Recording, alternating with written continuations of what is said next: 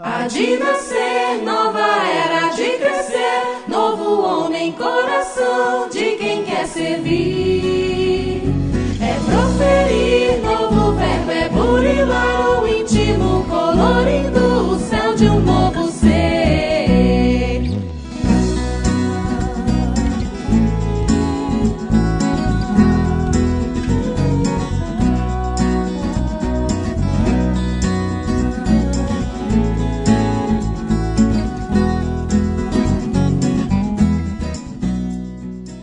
Pessoal, estamos iniciando mais um episódio do Pode Ser. Aqui é Thiago Franklin e quando eu tenho saudades eu volto para Fortaleza.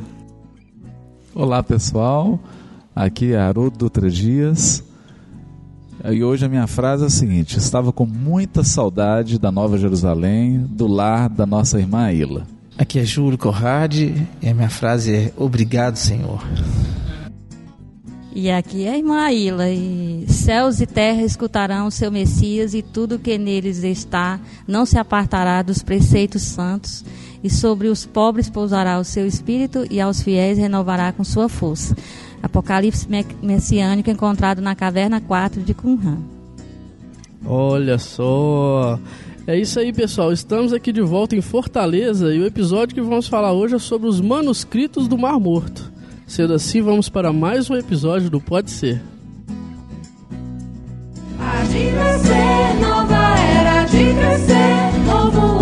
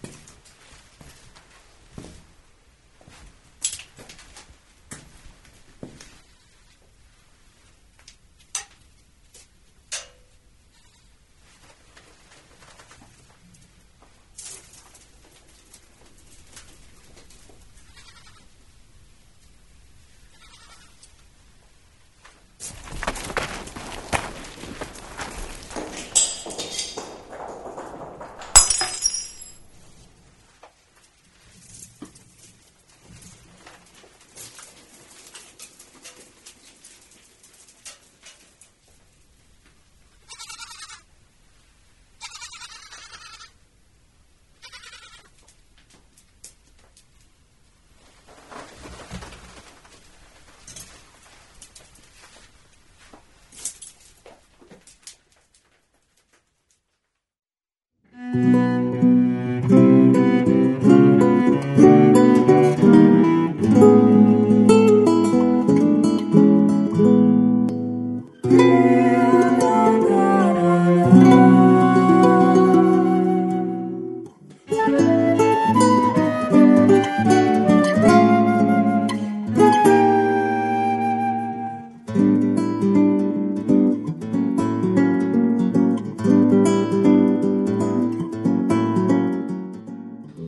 pessoal. Estamos aqui em Fortaleza, repetindo aquele quadro maravilhoso, vendo aqui o mar, com uma brisa deliciosa. E como objetivo hoje é falar sobre os manuscritos do Mar Morto, a irmã Ila tem um estudo muito bacana sobre isso. Então eu já vou começar com a primeira pergunta aqui. Qual que é a importância dos manuscritos do Mar Morto para o estudo bíblico, irmã? Bem, a primeira, a primeira coisa que a gente tem a dizer é que os manuscritos foram encontrados em 1947. Só vieram totalmente, só foram terminados de traduzir e publicado por completo em 1997, 50 anos depois. né? E a importância é porque revela um ambiente cultural, religioso, é, histórico, né, geográfico, tudo, do tempo de Jesus e de Paulo, né? e dos que escreveram o Novo Testamento. Então, foram documentos que ao longo de dois mil anos não foram vistos nem tocados. Então, eles estão tal e qual foram escritos. Eles são anteriores a qualquer texto do Novo Testamento, não é? E por isso, o que tem lá, né, que a gente consegue ler e o que eles mencionam sobre o que estão vivendo da época revela de forma é, de uma forma assim que não tem outro jeito, né? Que só tínhamos isso a partir do Novo Testamento e se se tinha uma desconfiança no Novo Testamento por parte daqueles que não são cristãos, ah, havia uma desconfiança de que os textos do Novo Testamento tinham inventado muitas coisas, né? Que essas coisas não poderiam ter acontecido. E agora nós temos uns textos que e, e também algumas pessoas diziam que houve vários acréscimos no Novo Testamento que não merecia confiança, porque enquanto se copia, vai também tirando, colocando, aumentando um, né, um ponto, retirando. E esses não foram copiados ao longo de dois mil anos. Os cristãos não viram, não tocaram, não mexeram. Então tudo que tiver lá escrito é, é revela aquela época mesmo que eles viveram. Primeiro ponto é isso aí. A outra coisa é que ó, é, há alguns paralelos, né? Entre o que eles dizem e as coisas que Jesus diz, ou que então é, texto de Paulo. E esses paralelos fazem parte de um judaísmo prévio aos dois, quer dizer, um ambiente da época mesmo, né? Então, e também há algumas coisas que podem nos ajudar, que é as, é, Jesus diz lá no, no, Evangelho de Mateus: Foi dito, eu porém vos digo, não é?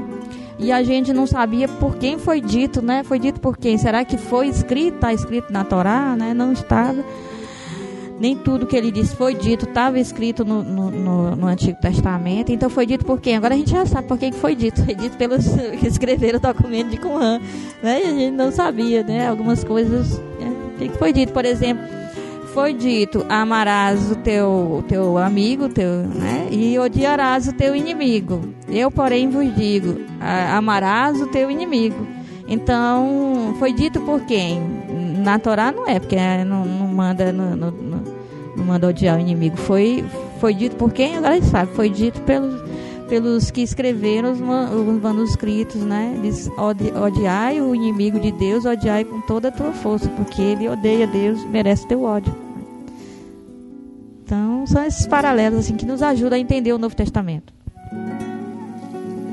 Aila, isso é, é interessante porque é difícil para nós que estamos no século 21, 2013, porque nós temos o que eu poderia chamar de a, a miopia Gutenberg. O fato de haver a imprensa, de estar acostumado com livros escritos, nos torna míopes, sem visão para avaliar, por exemplo, o primeiro século, que foi o século que viveu Jesus, os apóstolos, onde a força estava na tradição oral, naquilo que era ensinado, no que as comunidades transmitiam, no que as pessoas aprendiam através dos sábios. E o interessante dos manuscritos do Mar Morto é que eles resgatam uma grande parcela dessa tradição oral e revelam um quadro do judaísmo que não era conhecido até então. E pela antiguidade dos, dos manuscritos, e, e, por isso que você falou aí da, da força da preservação deles, a gente pode dizer que o nosso conhecimento de judaísmo aumentou depois dos manuscritos Marmoto, não é? Sim, nosso conhecimento do judaísmo e também alguns aspectos do cristianismo que nós líamos, mas nós não entendíamos. Uma vez eu dei uma, um exemplo quando é, é, às vezes gravam ah, as minhas palestras em áudio, né? Algumas pessoas não vão e querem e querem de alguma forma ter acesso. Então, acontece muito de alguém fazer uma pergunta lá no, lá no fundo da, da sala, né? E, e aí a pessoa que não esteve presente, está ouvindo só o áudio, não escuta a pergunta, escuta só a minha resposta. Sabe? E aí ela depois reclama, olha, eu sei que você está respondendo uma pergunta, mas eu não sabia qual era a pergunta. Por que, que você não repete a pergunta quando você vai. Mas nem sempre eu estou naquela, na, naquela situação ali de, de passar o conteúdo. É, me lembro de repetir a, a, pergunta. Então, muitas coisas que estão no Novo Testamento, eles são respostas a questões da época, a questões de, de, coisas que são ditas e que Jesus quer tomar um posicionamento, quer ajudar os seguidores dele a, a se posicionar em relação a isso que está sendo falado, isso que está sendo divulgado. É, então a gente fica com a resposta sem saber das questões. Agora, os documentos do Mar Morto, como estiveram lá durante dois mil anos, e eles falam sobre uma porção de coisas, não é? então nós agora temos algumas questões que podem ter sido feitas a, aos discípulos, é, coisa que eles ouviram, ou que Jesus ouviu e, e quer é, tomar uma posição a respeito dessas coisas. Então, ele nos ajuda a entender também o cristianismo. Não é? E é interessante, né, Aila, contando um pouco da história, que eram pastores que estavam andando por aquelas cavernas. Uma das ovelhas entrou numa caverna, um desses pastores jogou uma pedra lá dentro. E quando ele viu um barulho de, um, de um, alguma coisa se quebrando, como um vaso, e entrou e descobriu parte de vasos que esses manuscritos eram guardados em vasos, então estavam numa preservação incrível, né? E o que você falou ficou aí quase dois mil anos guardados naqueles vasos sem que ninguém tivesse acesso, sem que ninguém pudesse alterar ou deturpar, e aí preserva a história de dois mil anos nesses textos, né, Aila? Mas é, conta um pouquinho, Aila, porque parece que não foi assim muito simples a divulgação desses textos, né? Por que, que de 47 a 97? Por que 50 anos para vir a público a pesquisa, os estudos? Muitos fatores estiveram presentes. Alguns são compreensíveis porque eles, muitos fragmentos né, que foram encontrados Muitos textos estavam inteiros e foram fragmentados pelos beduínos para poder ganhar dinheiro. então, é, alguns fatores do atraso são compreensíveis e são fatores é, que não são assim de ordem moralmente incorreta como, por exemplo, é, traduzir textos que, que, antes tem que ser montado, porque algumas pessoas pensam que todos os, os, os, os manuscritos encontrados eles estavam inteiros. É como se você fosse a, a, a uma biblioteca e pegasse um livro e tivesse só que traduzir. E não aconteceu isso. Alguns eram fragmentos, né? o da Caverna 4, que é a caverna que mais tinha, era possivelmente a biblioteca deles, é, entrou é, é, correnteza de água, houve um buraco, e durante esse tempo todo a água passou e, estava né, estragou muita coisa e também os beduínos, quando eles souberam que havia interesse, que iam pagar, porque fizeram uma coisa errada. Não, não os, os estudiosos, né, as instituições que estavam financiando, é, não entendiam a, a cultura da, do, dos beduínos. Então, para agilizar as descobertas, ofereceram dinheiro por cada é, é, texto encontrado. Então eles encontravam o livro inteiro e rasgavam em vários pedaços para ganhar 5 dólares em cada pedaço, tá entendendo? Então, é, é o que era inteiro é, começou a ser fragmentado. E isso aí, então, é, quando se trata de texto bíblico, que aqueles estudiosos tinham muito conhecimento, trabalhavam com texto bíblico, não houve dificuldade para montar tanto quebra-cabeça. Mas com textos inéditos, a maioria dos textos eram inéditos. Né? Então, como montar textos inéditos? Eu não sei o que está escrito. Então, como é que eu vou saber que isso aqui é a continuação daquilo que está ali? Então, é, foi muito difícil. Então, isso aí é, é, é, é compreensível, não é? Agora, teve é, outros fatores, como a ganância do, de um dos pesquisadores, é, Marco Alegro, por exemplo, começou a fazer uma literatura sensacionalista. É, antes do texto, um texto lá diferente, o texto de cobre, ser traduzido, ele mencionou que o texto era sobre um tesouro, um tesouro muito valioso. Então, os caçadores de tesouro começaram a cavar o local.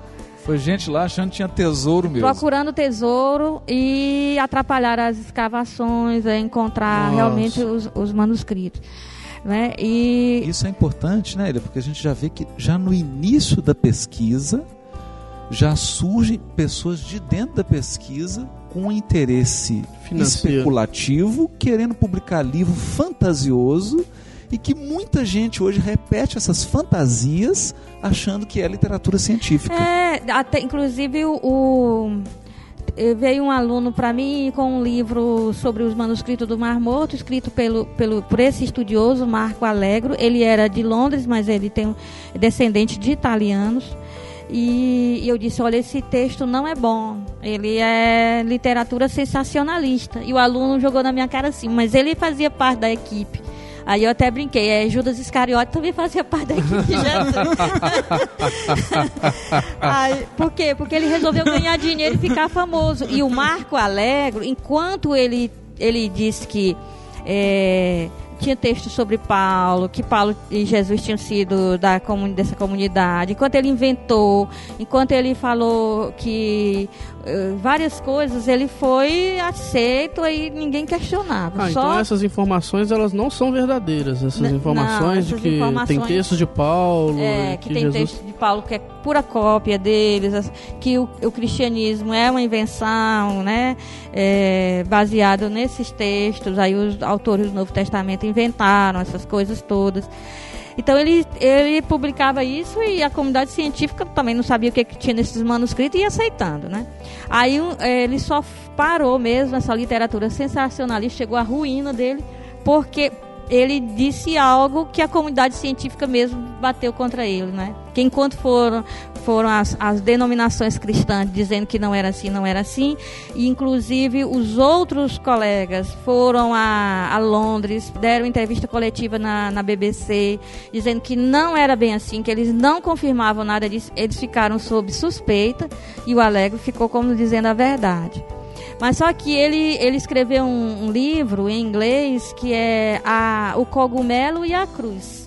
Então, esse, esse, esse título, O Cogumelo, é o cogumelo que vai fazer um efeito dopante é, de, de droga. É.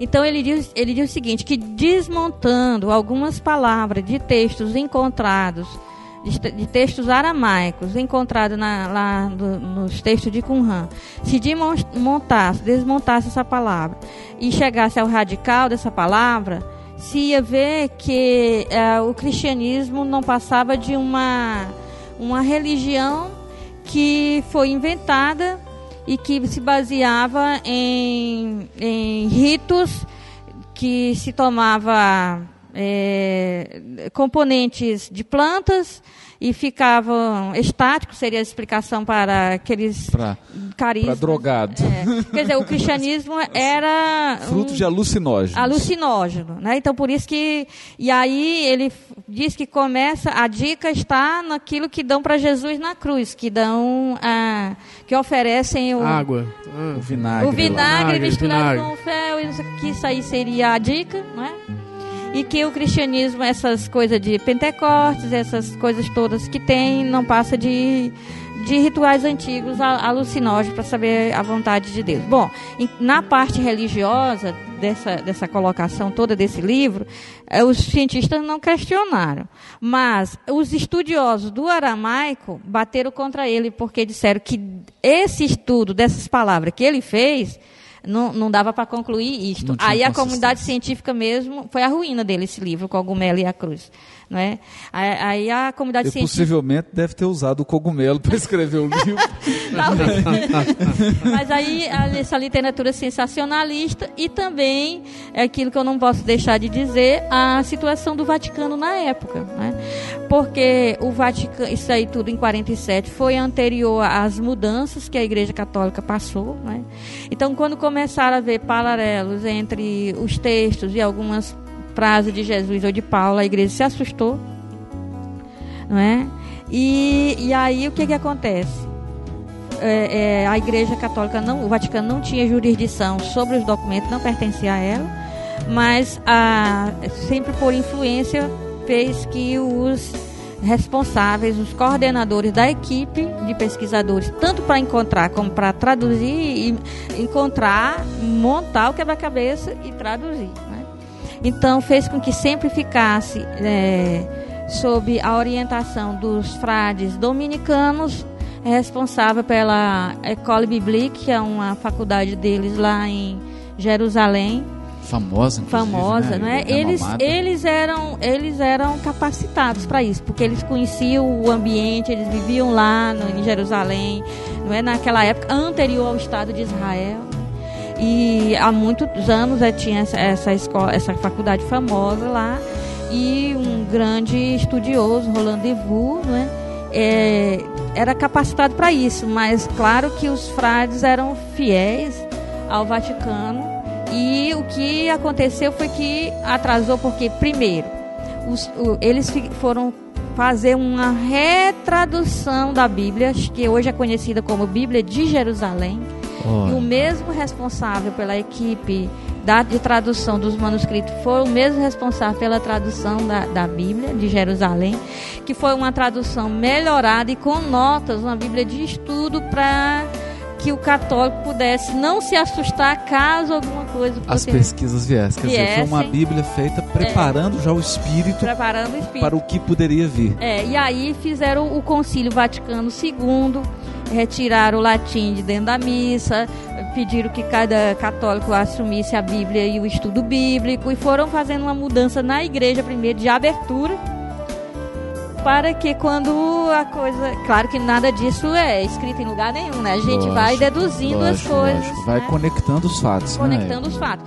Então fizeram uma abertura na igreja, fizeram uma, uma em todos os sentidos, uma abertura para a ciência. É incrível que o Vaticano II é uma abertura para a ciência. Não, é é de fato um concílio sensacional. Sensacional, né? abertura Eu- para a ciência, para a- deixar que a ciência nos ajude a entender a Bíblia, nos ajude a entender Jesus, nos ajude a ente- e, e- e isso aí, por quê? Porque agora os cientistas vão daqui a pouco publicar alguma coisa, né? E, e- e sobre essas pesquisas. E para não pegar ninguém desprevenido. Então, isso aí foram segurando e também porque algumas pessoas tiveram que eh, houve conflito, né? É, é, alguns abandonaram, é, outros e, e outros é, foram substituídos porque foram ficando mais idosos, né? O, o Roland Devaux faleceu e no lugar dele outro frade assumiu, o Benoit também que era muito capacitado. Né? Então todas essas coisas foram acontecendo, são diversos fatores. Eu estou citando alguns que eu estou me lembrando agora, né? E, esses aí, não, não, por exemplo, essa questão do Vaticano foi é uma coisa assim que quer dizer, não é a mesma coisa de ter que, com o mesmo nível de moralidade, de, de ter que montar textos desconhecidos. Não, não, é, não, é, não é desculpável, assim como as outras coisas. E Ah, não, não, não foi bem conduzido. Não né? foi bem E conduzido. Israel não se posicionou também de uma forma. pelo menos pertencia à Jordânia. Ah, pertencia à Quando Jordânia. foram descobertos, pertencia à Jordânia. Aí teve a guerra de independência de Israel, aí foi que Israel ficou à frente disso. Aí os manuscritos passaram à propriedade de Israel. E aí os antissemitas, porque tinha, tinha pesquisadores, dois dos Estados Unidos, dois da França, dois da Alemanha, não é? E só não tinha de Portugal, Espanha e da Itália não precisava porque já estavam os, os, os católicos lá, não é? Do, do, do- que da de Jerusalém da- já eram da- da dos dominicanos, né? Então, em Portugal não tinha estudiosos né, do aramaico nem do hebraico, mas em- em- na Espanha tinha e não entraram de início, né? A Espanha foi, foi eh, boicotada. E, eh, mas aí, quando esses que são mais de linha né, mais conservadora e antissemita, né, que teve também a- a- o erro, quando tem o erro católico, tem um erro protestante, que detestava os judeus, então eles não, não queriam estar eh, sob a autoridade de não reconheceram, eles pertenciam a algumas nações que não reconheceram o Estado de Israel, a independência de Israel e não queriam eh, trabalhar para Israel, dificultaram ba- bastante as coisas também, não é? Do- no início. Certo? Então, tudo muito complicado. Que- é, tem toda uma questão, Questão i- política, ideológica e religiosa, é. religiosa É. por trás, né? É. Mas chegou um momento, Ayla, em que a montagem e, e a descoberta das cavernas cessou. Aí Cessou. Descobriu-se, conseguiu-se de certo modo. Quem mais montar- descobriu as cavernas não foram os arqueólogos. Eles viram alguns locais como inacessíveis. E aí eles não.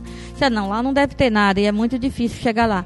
Mas os beduínos estavam interessados no tesouro e no dinheiro também que, que dava encontrar os manuscritos. Então eles encontraram quase todos, não é? Então, já na década de 50, que começou em 47, então com 53 por aí já tinham encontrado 11 cavernas. E aí não tem mais condições de estar em nenhuma outra caverna lá, dificilmente estaria. Já várias gerações já tentaram encontrar alguma coisa depois. É, a Discovery Channel faz uma propaganda muito grande que vai. Né, hoje nós vamos ver um episódio que vamos encontrar alguma coisa, mas não encontra nada, porque é só coisa de TV mesmo. né? Não tem mais nada para encontrar de Aila, manuscrito por e, e o que, que tem assim de substância nesses textos? Você falou, que, você falou em biblioteca, que era a biblioteca deles. Quais são os textos que tem nesse Então, acervo? A primeira coisa que tiveram também que lidar com o ceticismo, não é que alguns se pos- posicionaram quando encontraram os primeiros manuscritos, esses aí que o Haroldo falou, falou teve cético que disse, aí é- eu não acredito que exista manuscrito com dois mil anos, porque não seria preservado, não é? Ah, pois é, outra coisa. Antes de você responder, explica pra gente o que que é um manuscrito.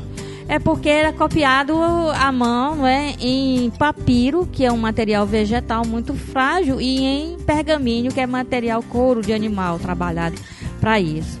Então, com a tinta artesanal muito bem feita, que pode durar para sempre, durou. O, a dificuldade que tem nos manuscritos não é porque a tinta apagou, é porque tem um buraco. Quer dizer, o material em que foi escrito que que, que deteriorou e não a tinta. A maior parte está em pergaminho, material de couro de animal, dentro de jarras lacradas com betume. Betume encontrado boiando no Mar Morto, que tudo boia no Mar Morto, nada afunda, né? Então, é, como é, é, é, tinha betume, né? Depois essas coisas de petróleo, esses derivados. E eles lacravam, as- a- eles fabricavam, né? na- nas ruínas, depois a gente fala sobre as ruínas, né?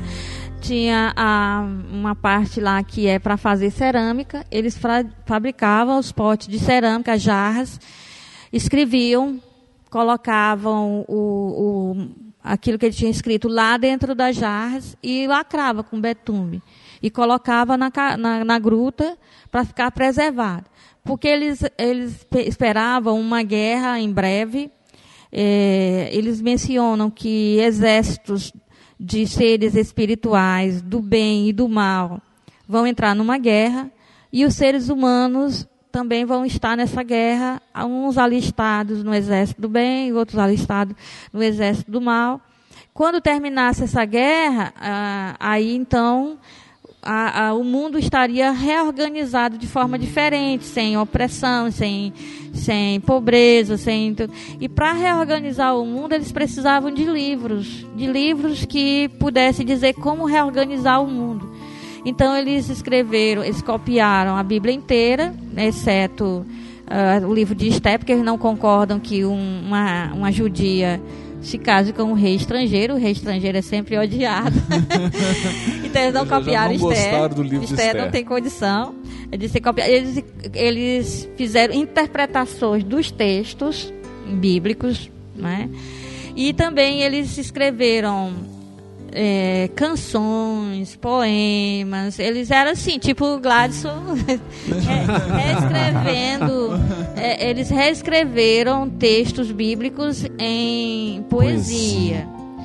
E eles também escreveram regras de comportamento, né?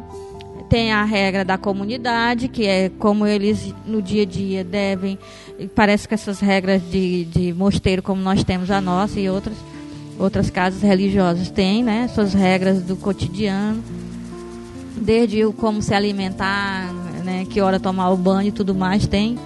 E tem vários outros tipos de regra, regra para como se comportar para entrar nessa guerra, né? Nessa guerra do bem contra o mal. Tem regra para tudo, né, também. Então, são muitos textos mesmo. E 900 tipos de texto, quer dizer, sem falar das cópias. Gêneros literários. né? É, de, de- certo? De, como se você fosse encontrar um exemplar de cada coisa, tem 900, né? Aí tem as cópias, além desses exemplares. Então, a maioria era em pergaminho, du- mais durável. E também por causa do lugar onde estava, com baixa umidade, que é lá próximo ao Mar Morto, não é? ajudou a conservar, sem mofo, sem nada. E E, e- e o fato de estar lacrado, né? No primeiro momento teve uma dúvida quanto à antigu- antiguidade desses manuscritos. Pois é, né? Porque precisou ser feito um estudo Foi. científico, né? científico Aqueles para provar que era, inclusive provou que era mais do que dois mil anos, porque é, tem textos até de 250 antes de Cristo. Lá, É, né, na caverna. Lá. Né? Por exemplo, o rolo de Isaías, que é um, um famoso, né? Que é uma cópia do Isaías. inteira, é- sem, sem faltar nada, 54 colunas, e que ajudou muito a pesquisa bíblica, porque as diferenças com o texto que foi sendo copiado ao longo de dois mil anos são é, é coisa e, e- é coisa Mínima, mínima. Por exemplo, né? no nosso texto atual tem lá um canto que é os anjos dizendo santo, santo, santo, quer dizer, três vezes, né, santo. E, no, e nesse, desse de Isaías encontrado em Qumran tem assim, santo, santo, só duas vezes. Bom, isso não faz diferença Não nenhuma. faz diferença não. É, então Exatamente. é, é mínima para um texto que foi sendo copiado. Então, ao contrário do que se dizia, a Bíblia é confiável. né? Ela não faz mudanças como E esse rolo de Isaías, ele, ele, ele é, foi datado bem antes de Bem Cristo, antes, né? bem É um antes de texto bem É. antigo mesmo, É. né? Aqueles livros que são muito importantes têm várias cópias. Uma das questões, porque eles vivem de forma diferente do judaísmo que a gente conhece, era se eles tinham sido judeus ou não. Uma da, das, dos argumentos que a gente tem que dizer por que, que eles eram judeus, primeiro, porque os livros mais copiados são do Pentateuco, a Torá. Depois, porque tem, tem um livro só sobre cântico do sacrifício sabático, tem coisa só sobre sábado. Muita coisa sobre sábado. Outra coisa, os rituais de, de purificação em água. Eles estão no deserto e eles têm cisternas enormes, cisternas que hoje em dia a gente ainda fica admirado. Lá não chove, eles conseguiram coletar toda a enxurrada que vinha, porque lá é o lugar mais baixo do mundo, é uma cra- cratera. Toda a água que caía ali em Jerusalém corre em direção a. Toda ali, aquela região de Israel, corre em direção a, a- ao Mar Morto. É porque está abaixo do nível do Está mar. muito abaixo do nível do mar. E aí eles coletavam essas águas em cisternas e iam transportando de uma cisterna a outra por decantação. Uma cisterna mais baixa do que a outra, o, a- o acúmulo ficava no fundo e a água ia passando. Muita água que era utilizada em vários rituais de, de, de, de banhos, banhos rituais, de mergulho completo, né? E Então, quem, o que quem- comprova Que eram judeus. que eles tinham observância dos rituais e judaicos. que comunidade que era essa? Porque dizem que eram os essênios. É, é isso mesmo? São os essênios? Bom, o, de início só se conhecia esse termo essênios pelos escritos de Flávio José, né, que é um historiador judeu da época, de Plínio, que é um, um- um historiador romano, né, e um filósofo judeu chamado Filon de Alexandria. Eles mencionam essênios, um grupo de essênios que mora próximo ao Mar Morto. Mas ninguém sabia o significado de essênio e as informações que eles nos deram foram informações de quem vai passando e e, e vê e escreve alguma coisa, né? Então, a primeira coisa foi que quando encontraram os documentos e, e no, na primeira caverna foi providencial, foi assim um- uma coisa muito extraordinária. Na primeira caverna estava esse rolo de Isaías, né? e estava também a regra da, da comunidade. Então, quando começaram a ver o que, que tinha na regra da comunidade, então viam que quem escreveu, não sabiam nem que existiam as outras cavernas, quem escreveu tinha, vivia ali, ali próximo. E, tinha uma, e era uma comunidade, né? Então, tinha umas ruínas próximas que ninguém nunca tinha se interessado por essas ruínas, porque achava que eram as ruínas de um, um forte do exército romano. Então, não tem nada que procurar lá. É para quem está vigiando o deserto, a passagem em direção a Jerusalém. E aí quando foi. Aí disse, vamos dar uma olhada nas ruínas. Os, os arqueólogos sempre transitando por ali, ninguém nunca tinha se interessado pelas ruínas. E aí é que está que as ruínas ajudam a entender o- os documentos. Porque lá nas ruínas encontraram tinteiro, estilete, é, fábrica de, de, de, de cerâmica e várias outras coisas que Refletiam o, o No- rolo que descrevia as que regras da descrevia as comunidade. regras. Aí fechou fechou. Né, lo- local para. texto e contexto. Texto e contexto. Local para fazer. É, fabricavam mel de tâmaras. Eles cultivavam, não é? É, tem lá bastante tamareira ainda hoje. Tinha estábulo para criação de, de cabras, não é? Então eles utilizavam é, o leite, eles não eram vegetarianos, como se afirmou antigamente, assim, esses textos antigos diziam eles eram vegetarianos, eles não eram, né? Então, tinha muitas coisas que ajudou a entender ah, os documentos também. né? Então, esse, esse- essas ruínas, o local dessas ruínas chama-se Qumran. Por isso que daí veio o manuscrito de Qumran. Do Mar Morto, porque apenas é, é, Qumran é um dos locais próximo ao Mar Morto onde se encontrou o manuscrito. Porque encontraram nas cavernas de Barkova, que foi um general né, da, da guerra judaica contra Roma. Encontraram em outros seis locais perto do Mar Morto. Então, quando a gente diz documento do Mar Morto, está envolvendo toda a região do Mar Morto, onde se encontrou algum, algum documento. Agora, os de Qumran são esses que nós estamos falando, né? Que, que se referem à que se comunidade. refere à comunidade, que essas 11 cavernas né, que foram sendo encontradas. Né, certo?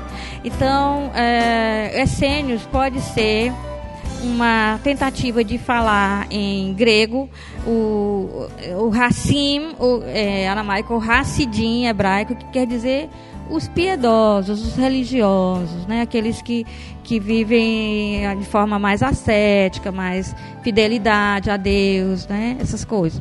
E, e, e, e assim é, também houve uma crítica não é, dos, é, do- do- dos estudiosos, porque como os frades dominicanos estavam envolvidos, quando eles viram a regra de vida dessas pessoas que moravam em Qumran, eles viram que era parecido demais com as regras de vida dos mosteiros antigos, inclusive a deles. Então aí eles deduziram que esses, essas pessoas eram monges, né, que não se casavam, que eram é, iguais os frades de hoje, não é? Projetaram na Projetaram, comunidade a, é, a, a visão deles. A visão deles. E aí disseram, então, esses são os essênios que o Flávio José, o Plínio e o, e o Filo de Alexandria mencionam. Né? Então, a comunidade eh, judaica não gostou porque não existem monges judeus, é, é, ascetismo é uma coisa estranha ao judaísmo e todas essas coisas. Só que o judaísmo que nós conhecemos é um tipo de judaísmo posterior à destruição do Templo de Jerusalém. Esse judaísmo Que é o juda- Depois de que- Jesus, né? É, que é o Uhum. judaísmo depois de Jesus. Esse judaísmo, de qual falam os documentos, é como o judaísmo de Jesus. É, um- são- é uma forma de viver o judaísmo, que existiam várias formas. Não é? Quer isso, dizer, foi- isso também foi fantástico, né, Eda? Porque eles viram que o judaísmo não era uma coisa única, mas era um. Não como- era mon- Como monolítico, tudo na ele é- sociedade, é como tudo na, plural, na- na- é. no homem, era plural, era, a- havia espaço para várias vertentes, para várias para vertentes. vários grupos. E aí eles, eles viviam ali, mas eles não tinham, não há. É, não há nada que mencione família, não tem regra para família lá, e, para, e no judaísmo sempre há regras para a família. É, às vezes que menciona a mulher é no, na comunidade messiânica quando chegar o Messias, né? Então, eles lá no momento eles não estão casados, pelo menos eles não têm família lá, porque não dá para ter família ali naquela situação, né? Mas eles não têm nenhum propósito de não ter família também, quer dizer, eles estão vivendo uma uma coisa como um judaísmo sem constituição de família, do mesmo jeito que Paulo, porque não é viável no momento, não é, é uma porque contingência. não uma contingência. É, É, não, uma não, não é contingência. viável, não dá para viver aqui a família. Quando se resolver a coisa, então eu constituo família, né? Eles possivelmente iriam constituir família, porque não dá para ter mulher e crianças ali. Não é? Se eles querem viver aquilo ali, eles acham que já já vai acontecer essa guerra e por isso eles foram destruídos, porque eles quando viram a guerra dos judeus contra Roma, ele diz: essa tal a guerra que nós estamos esperando, não é? E aí eles, acreditando nisso, eles se envolveram e eles foram destruídos, totalmente destruídos, não é? Pelo, pelo exército romano. Não sobraram para contar a história nem dizer onde que tinham escrito livros e que tinham escondido livros, não é? Então, essa, essa coisa de, de, de decidir depois, vamos dizer que nós escrevemos e onde é que está escondido, é uma coisa de dois mil anos depois, porque eles não tiveram tempo de dizer. Eles foram totalmente. ah, ah, é, não sobrou nenhum. Foi certo? dizimado, né? A Foram dizimados. chegou e... Dizimado. dizimados. É? Eles estavam no meio do caminho para Amassadas, né? Então é, a fortaleza também próximo que onde estavam os zelotes, não é? E É, aí- estavam os, os é, guerrilheiros. Os guerrilheiros. Então, eles, eles foram a, a passar por ali e eles acreditavam nessa auxílio espiritual, não é? Eles, eles acreditavam que chegando em frente a frente com o exército romano, eh, que eles chamavam de Kitim, eles se referem aos romanos como Kitim, né? Então eles eles iriam ter auxílios de, de anjos e nada ia acontecer a eles, não é? Certo? Então eles tinham que ficar cara a cara com o exército e, e isso está no, no pergaminho lá no manuscrito da guerra. Então eles ficariam cara a cara dispostos a guerrear e aí teriam a ajuda do alto. Só que o exército romano ah, acabou com eles. É? é essa dedução que a gente tá, porque não tiveram tempo de mudar nada. O que, o, do jeito que morreram ficou. Onde estavam os documentos lá ficaram e onde ficaram os esqueletos deles lá ficaram também. Ah, então foi encontrado Tem, esqueletos, coisas. tem, tem cemitério, né? Já teve gente que disse assim, ó, é, no cemitério foi encontrado, eles eram casados, sim, no cemitério foi encontrado esqueletos femininos. Eu disse, quatro esqueletos femininos. Porque na arqueologia, a gente tem que ver o que foi descoberto e perguntar quantos, de que jeito, qual é a dica que isso me dá. Né? Então, o cemitério é um cemitério de judeus, não é? A, a- o que foi preservado no cemitério eh, foi porque ficando lá no, ossos expostos no deserto não dá, não dá para permanecer dois mil anos ossos É, expostos no deserto, não dá. O que tem, o que conseguiram foi coisas que eles deixaram eh, que ficou lá, né? É, como tinteiros e, e coisa lá preparado para ser usado, né? Então isso, aí é o que do jeito que eles deixaram ficou. E, e essas, ossadas de mulheres, é, eles recebiam visita do que eles tinham aqueles que não davam conta de, de morar lá, né?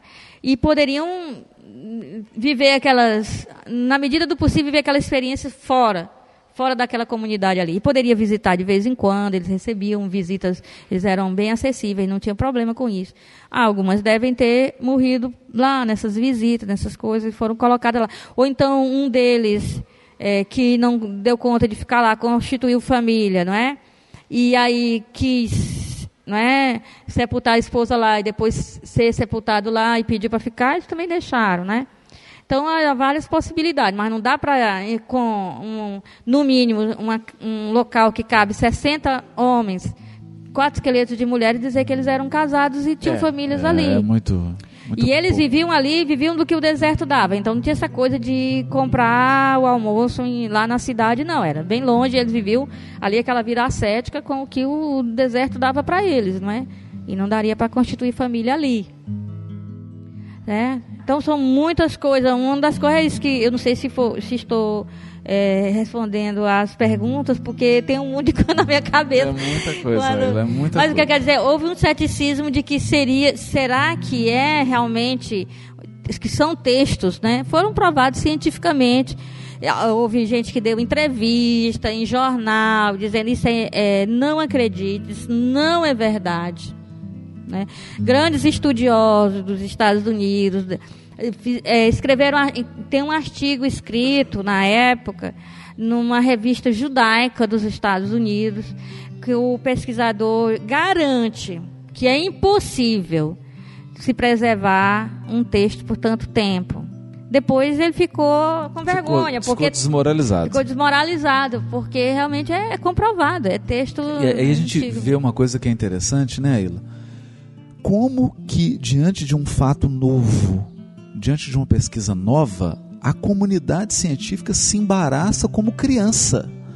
Comete erros infantis, pessoas têm posições apaixonadas, pesquisadores de religiosa. renome. Quer dizer, são cientistas com posturas que se encontram no, em pessoas religiosas ingênuas. Quer dizer, acaba que a ciência sendo um- uma religião também. É, exatamente. Revela aí as fragilidades e como que a gente tem que ser ponderado, como que tem que realmente.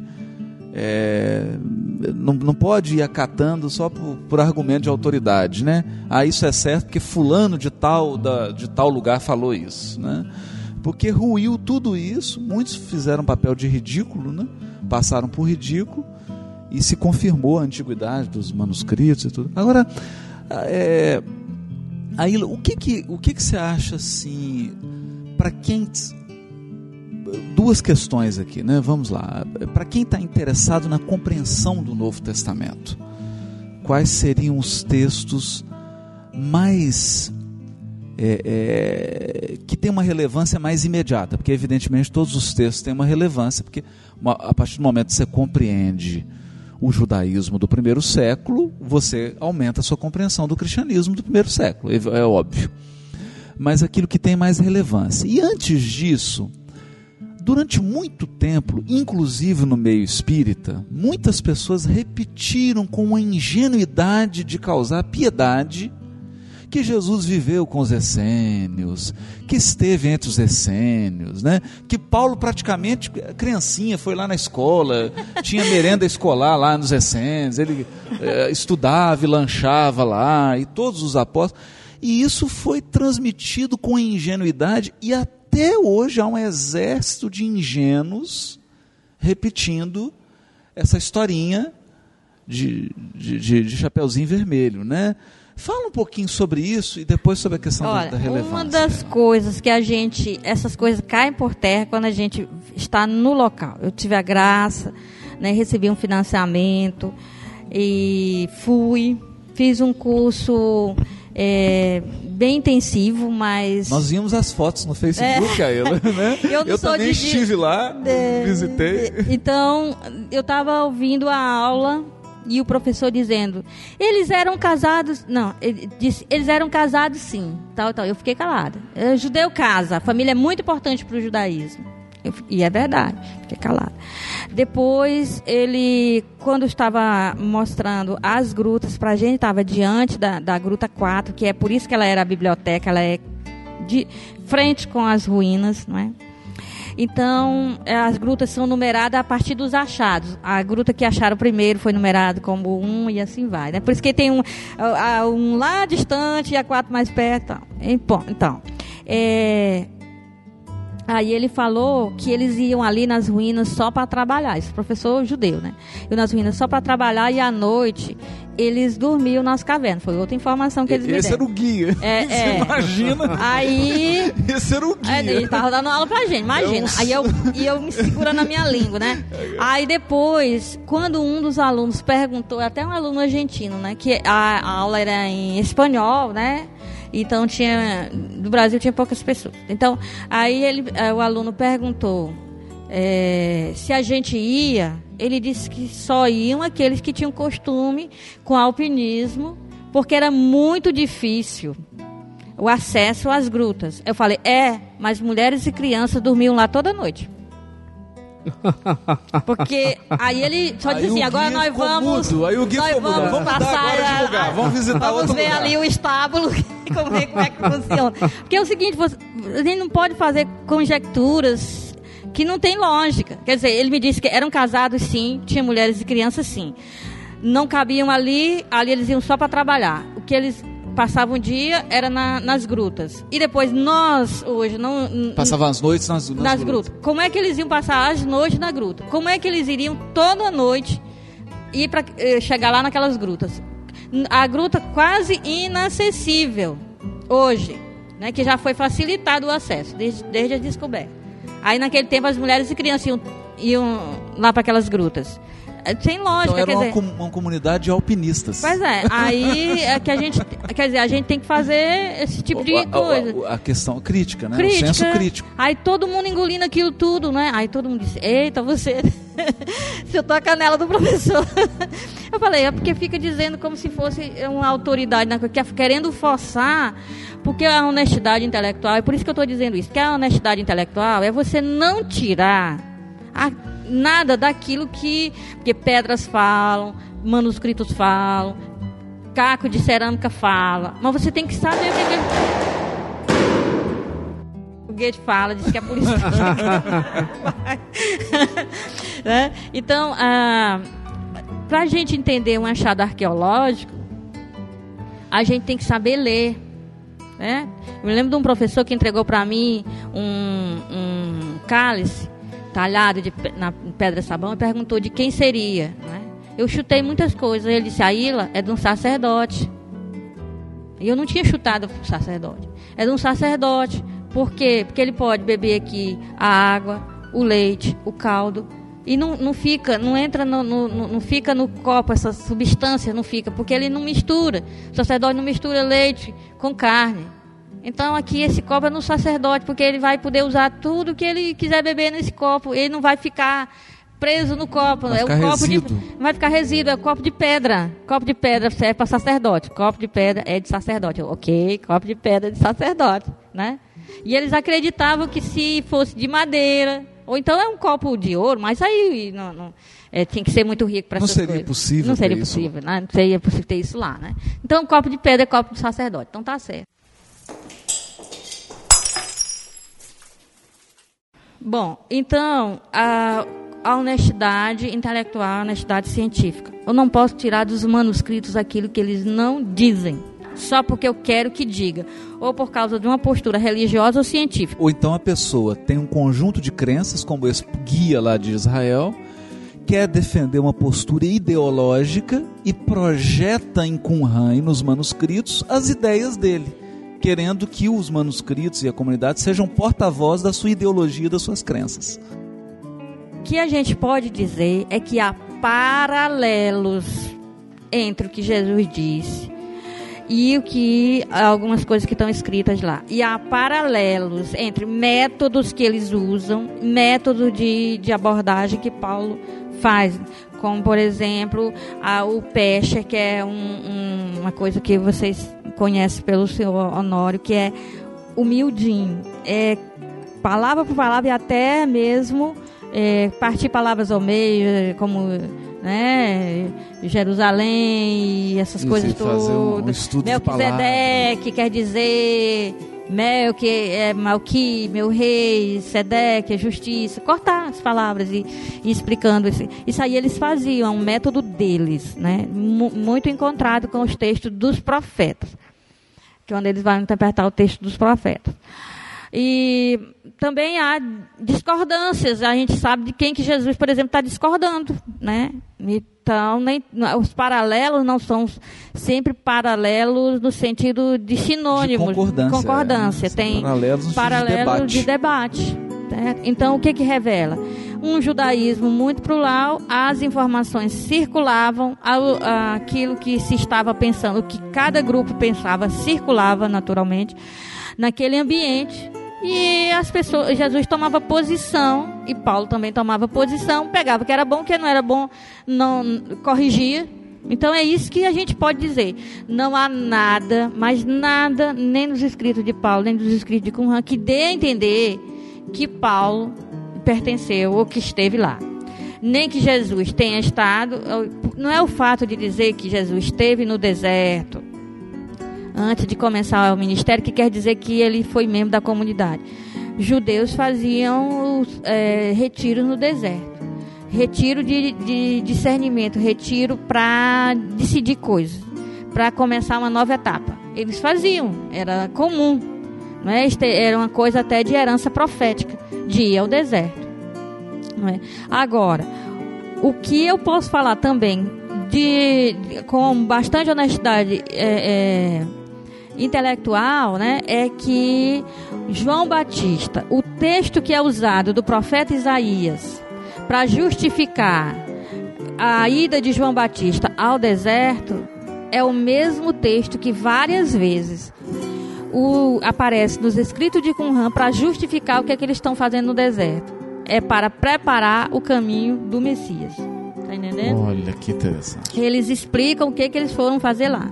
Eles dizem que se separaram da cidade pecadora e do templo corrupto, porque eles tinham uma aversão ao templo. Ao templo de Jerusalém. Ao né? templo de Jerusalém. Então, nesse ponto, não é só Jesus que critica o templo. Aliás, eles são muito eles são descendentes de sacerdotes. Eles se chamam o tempo todo de filhos de Sadoc, que é o clã sacerdotal. É? E é mais uma coisa que disseram que eles não eram essênio, porque nenhuma vez aparece a palavra essênio nos textos dele. Eu disse, tudo bem. É, uma vez eu disse isso num debate, eu disse, ok. Então eu desconsidero que eles sejam os essênios, porque não aparece o termo essênio no, nos textos dele. É, eles se chamam de filho de Sadoc. E também nós vamos dizer o seguinte: é, nem as cartas de Paulo, nem os evangelhos foram escritos por cristãos, porque nenhuma vez neles aparece o termo cristão. Certo? Olha aí. Então, dizer, se é, é uma argumentação muito frágil. é muito frágil, porque as pessoas chamavam os outros de nomes diferentes. Os cristãos chamavam os seguidores do caminho, e os de fora, lá de Antioquia, chamavam eh, de cristão. Ou seja, essa questão deles não se designarem como essênios é um detalhe que você não pode tirar uma consequência daí é, contrária a toda a evidência da existência da comunidade, dos manuscritos, da proximidade dela do Mar Morto. Quer dizer, é algo muito. Sim, os fariseus também, eles não chamam a si mesmos de fariseus, eles se chamam de ravé, de amigo, de companheiros. E a comunidade deles, é, essa, a- essa associação que eles têm, não é? É, Raburot, que quer dizer uma associação, uma, uma, uma, eles são unidos pela amizade, não é? Eles não chamavam a si mesmos de fariseus. Quem os chamava de fariseus era de fora os outros, não é? Olha, Também os saduceus, eles não se chamam de, a si mesmos saduceu. Eles são os sadoquins, né? são os filhos de Sadoc. E saduceu é uma forma grega de falar que eles são de Sadoc, que era o pai desse sacerdote, né? O filho lá de Arão, que era que gerou o clã sacerdotal do sumo sacerdote, né?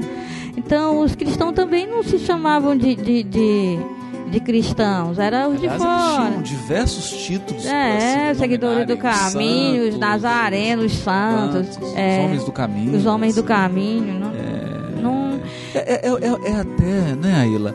É uma ingenuidade sociológica, é um pouco conhecimento de sociologia, de história, de, de como que comunidades humanas se organizam, de como elas se apresentam, né?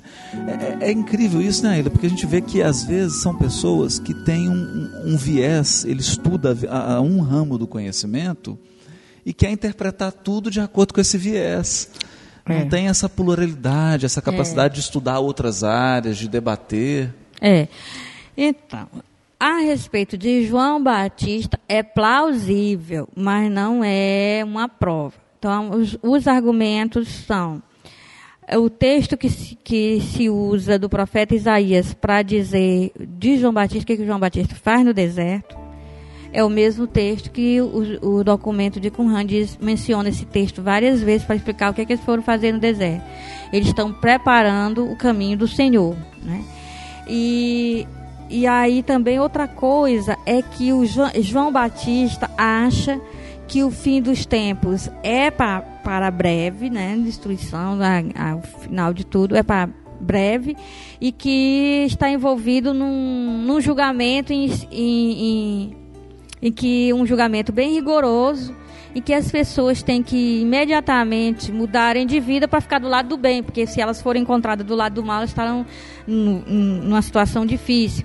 E é por isso que ele fica lá, né, anunciando essas coisas, né, que o machado está a raiz, né, e tal.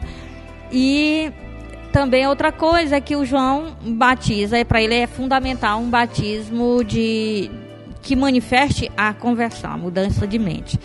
E, e lá em Qumran, é, o batismo é para mostrar ritualmente e, e, visivelmente aquilo que acontece no interior. Inclusive, eles dizem, igual João Batista, que não é, é um rito como o dos fariseus que lavavam as mãos para purificação de impurezas rituais. Para eles, é um rito que exige an antes a conversão. Para Qumran se não tiver a conversão, não deve ir às águas. E para João também a, a conversão é anterior, certo? E, e, a exigência é de conversão, né? A exigência principal. E aí, quem se, se demonstrar num processo de conversão, de mudança de vida, né? Então, que é uma mudança também moral, porque o Evangelho de Lucas vai que vai colocar que as pessoas perguntam a João, né? Um, um, uma pessoa do exército romano pergunta, e eu, o que, é que tem que fazer? Se fosse um outro tipo de pessoa, teria dito, você que João batizava judeus, João batizava judeus, judeus que estavam entrando, estavam vindo visitar Jerusalém. Então, o judeu, quando está fora de Jerusalém e ele vem visitar Jerusalém, ou ele faz o ritual de bater o pó das sandálias para não entrar na Terra Santa com pó impuro né, das outras terras, então, e que para Jesus é, bater a sandália quando não é, é, é, o que é impuro não é a terra fora de Israel, o que é impuro é a terra que não aceita a palavra de Jesus, né? Então é daí que se deve bater a, a sandália, né? Mas eles vinham, ou eles faziam o ritual de, de ficar horas batendo o pó das sandálias antes de entrar na terra de Israel, ou eles vinham pelo Jordão e eles mergulhavam para não entrar com nada, nenhum pó da, da, da terra estrangeira. Né? E aí é, João ficava nessa passagem aí, né, para dizer, olha, mais do que isso vocês têm que mudar de vida, porque está vindo aí, é, é. Então é muito parecida essa atitude de João com, de, com o, que, o que eu posso dizer é, no Novo Testamento, o que mais se parece, não posso dizer que esteve, mas o que mais a gente pode dizer que é, com maior probabilidade pode ter, por causa da mensagem, do rito e da, da. que João também é uma pessoa que vive do que o deserto dá. Né? Então, do mel, das, né, da, do, do, dos gafanhotos, quer, quer dizer, é o que o deserto dá. O mel da, das tâmaras, né? Então, o estilo dele né, é bem ascético, né? É, então tem a ver, mas eu não posso dizer que João esteve lá. Eu só posso dizer que é plausível, mesmo porque nos, nos, no cemitério foi encontrado ossadas de, de crianças, de e Flávio José menciona que os, os essênios não se casam, mas eles, é, eles criam crianças desde que já estejam em condições de ser moldadas. Quer dizer, o pai pode não ter dado conta de viver aquela vida, mas ele gostaria que o filho dele vivesse. Então, se ele já pode. Então, são, não, não são crianças pequenas, são adolescentes. Né? Então, se ele já pode ter resistência para viver ali, não é? ele crê, o pai crê que o, em breve vai acontecer essa coisa, né? Então, não quer que o filho esteja numa situação difícil, leva para aquela comunidade, para o filho estar tá alistado no exército do bem, né? Tá, é, que eles acreditam que se prepara o caminho do Senhor, que vem para guerrear, é, é, é com estudo. É com estudo, com oração, é que se prepara, né? Então, por isso que eles é, é, estudam, produzem textos e, e ficam lá naquele, naquela coisa de oração e trabalho. É, né? Sem ganância, eles colocam os bens em comum, é mais outra coisa que parece com o Novo Testamento, eles colocam tudo em comum. Né? E eles têm um processo para colocar em comum. De início, a pessoa que quer ficar lá vende todos os bens e vai para lá. Porque se não vendeu todos os bens, não foi para lá, não quer ficar lá. Porque então a primeira coisa, vende tudo e pega a grana e leva. Quando chega lá, o dinheiro é colocado lá, a quantia num registro e é guardado. Não, é, não se usufrui dessa quantia. E ele vai passar um tempo lá, um ano. Aí vai você pergunta se ainda quer, ele quero. Aí ainda não vou usar. No final dos três anos, quando ele realmente faz um batismo para ingressar na comunidade, para ter total direito e tal, aí os bens dele já vão ser usados. Mas se dentro de três anos ele quiser ir embora, ele terá os bens de volta. Quer dizer, o dinheiro que ele colocou lá vai estar guardado e ele vai levar de volta. Mas ele tem que antes vender tudo que tem para poder ir para lá. Se chegar lá sem dizer, olha, eu tinha tal e tal e tal coisa e aqui está o que eu vendi, é como Jesus disse para o, o, rico, olha, vai vende teus bens e vem. Quer dizer, era uma coisa que é, é, tinha que dizer assim. O que... Um teste de vontade. De vontade. Você realmente está com é, vontade ou não? Está com vontade ou não, de, né? de começar uma coisa nova, que o primeiro passo não seja a ganância, né? O teste vocacional. Era, o teste vocacional, né? Então, quer dizer, a pessoa tá, não vai viver uma vida fácil ali. Se ela ainda está e que Jesus também menciona isso para João. Quando a gente vai no deserto para ver alguém, a gente vai ver alguém que está vestido com roupas palacianas, a gente vai ver o que no deserto, não é? Então você não vai ver os caras bem vestidos, você não vai ver gente usufruindo de, de coisa. Agora, incrível, a, eles tinham uma ceia no sábado, que era o principal momento deles, e com pão e vinho. Eles não, não abriu mão do vinho nessa ceia. Existia uma bênção sobre o pão e sobre o vinho, tal como Jesus também fazia. Está nos manuscritos. Está nos manuscritos. E aí, regi essa, essa questão da ceia com o vinho e com o pão remete também para a gente ver que era um, um caldo cultural é. mesmo, né? Não tem outro lugar que, que fala disso. Tem, tem ah, nos textos, de, uh, essa, esse, esses textos litúrgicos, quer dizer, o kiddush, né, feito com pão e vinho. Só que é, durante muito tempo eu vi, por exemplo, em comentários bíblicos que dizem assim: olha, Jesus é, fez uma coisa totalmente estranha ao judaísmo, porque na ceia que o judeu faz nas festas litúrgicas, nas festas religiosas. E no sábado, o judeu primeiro abençoa o vinho e depois abençoa o pão. E Jesus primeiro abençoou o pão, para depois o vinho. Isso é muito estranho. E o texto mais antigo que mencionava isso era o texto de Paulo. Ele diz: Olha, o que eu sei foi o que eu recebi. Eu recebi isso. Que na noite da última ceia ele fez assim e assim. Né? Então já diz assim: Olha, Paulo deturpou né? Porque se Jesus era bom judeu, ele fez como todo judeu faz. Né? Então Paulo deturpou a coisa e aí os evangelhos seguiram o que Paulo disse. Só que na orientação que os documentos dão para a ceia, ele diz: primeiro o pão. E aí faz a bênção sobre o pão, o que está chefiando a, a, a, a refeição. Faz a bênção sobre o pão, reparte e depois pega o vinho, faz a bênção sobre o vinho e reparte. Que é vinho mesmo. Que é vinho né? mesmo. Vinho, vinho mesmo. Vinho, vinho. E é vinho. Lá era vinho recente, quer dizer, é vinho tirado do lagar, não é aquele vinho guardado. Quer dizer, era vinho que também eles poderiam produzir com, uma, com de alguma forma lá, com alguma fermentação de alguma coisa, né? E interessante porque aí recupera uma tradição do judaísmo que não estava Que não estava porque... É, lançando luz aí sobre pra, o Novo Testamento. Agora, é. aproveitando é. essa deixa, Ayla, voltando àquela segunda pergunta... Pois é, até na... esqueço das perguntas. É, mas até, até esquece, né? Nas suas pesquisas, quais os manuscritos, o que, o que, que ajuda mais? É claro que tudo tudo ajuda né, na compreensão do Novo Testamento, mas aquilo que é mais direto, assim, que traz um aporte mais que é mais direto para saber dessas coisas como a ceia, o colocar em comum desapego, né? É, essa coisa de, de viver a humildade, é, essa exigência de progredir na humildade, é a regra da comunidade, certo? A regra da comunidade, ela orienta muita coisa nessa, nesse sentido. Agora, o que eu usei para minha tese, para entender a carta dos Hebreus, foi o, o texto de Melquisedeque da, da Caverna 11, que é um texto pouco utilizado. Não vou dizer que ele tem, sofreu, deu, fez grande influência no Novo Testamento, não, mas, mas quer dizer, para entender bem o que está lá na carta dos Hebreus, eu preciso também desse texto, de, de, que às vezes fica esquecido e aí a gente acaba achando que entende alguma coisa da carta dos Hebreus e não entende.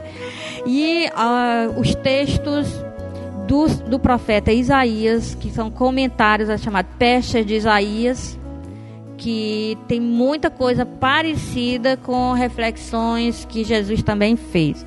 E o, é, e o, o texto, o comentário do profeta Abacuque também tem muito parentesco com o texto do Novo Testamento é um comentário, é peça do, do profeta Abacuque, é um comentário do profeta Abacuque, que eles estão, falam muito sobre o Messias. Pois é, Aila, a questão da a expectativa messiânica, né?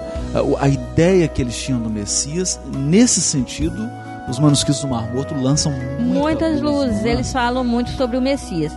Agora, o, o que a gente precisa saber é o seguinte: primeiro, é, os, tem textos bem mais antigos, como eu disse, tem textos. Os últimos textos são do ano 68 depois de Cristo. Certo? Não tem textos posteriores, até o ano 70 por aí estourando. Não tem texto depois, que, quer dizer que eles foram mesmo é, aniquilados na, na, na, guerra, na primeira revolta. Né? Destruição do templo. É, na destruição do templo. É, mas tem texto de, de 200 anos de Cristo. Né? Então tem o documento de Damasco, que é outro documento importante, que chama documento de Damasco, porque fala muito do termo Damasco, que quer dizer apenas o exílio, é uma linguagem metafórica para falar o exílio. Né? Então, é, tem textos mais antigos né, que tem uma mentalidade, por exemplo, o, o, documento de Damasco a respeito do sábado, ele é, ele é muito radical, que ele é muito antigo. Então, ele é muito radical mesmo. Já outros textos de, de Qumran já não tem tanta radicalidade em não se fazer nada de sábado.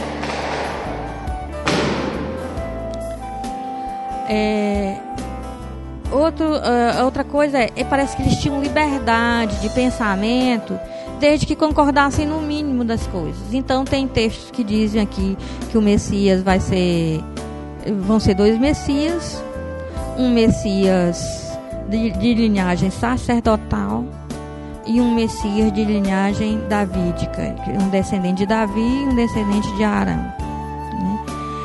E que até por isso também eu acho que por causa dessa coisa deles esperarem isso, é, até mesmo Herodes se confunde a respeito de João Batista, João Batista é de linhagem sacerdotal e Jesus é de linhagem davídica.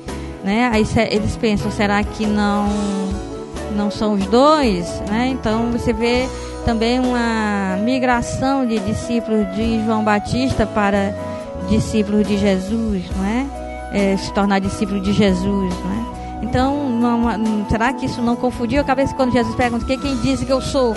Aquelas opiniões são diversas e são todas messiânicas. Um diz que é um dos profetas, é um Messias profeta, né? Um diz que é, é João Batista, outros dizem que é Elias, né?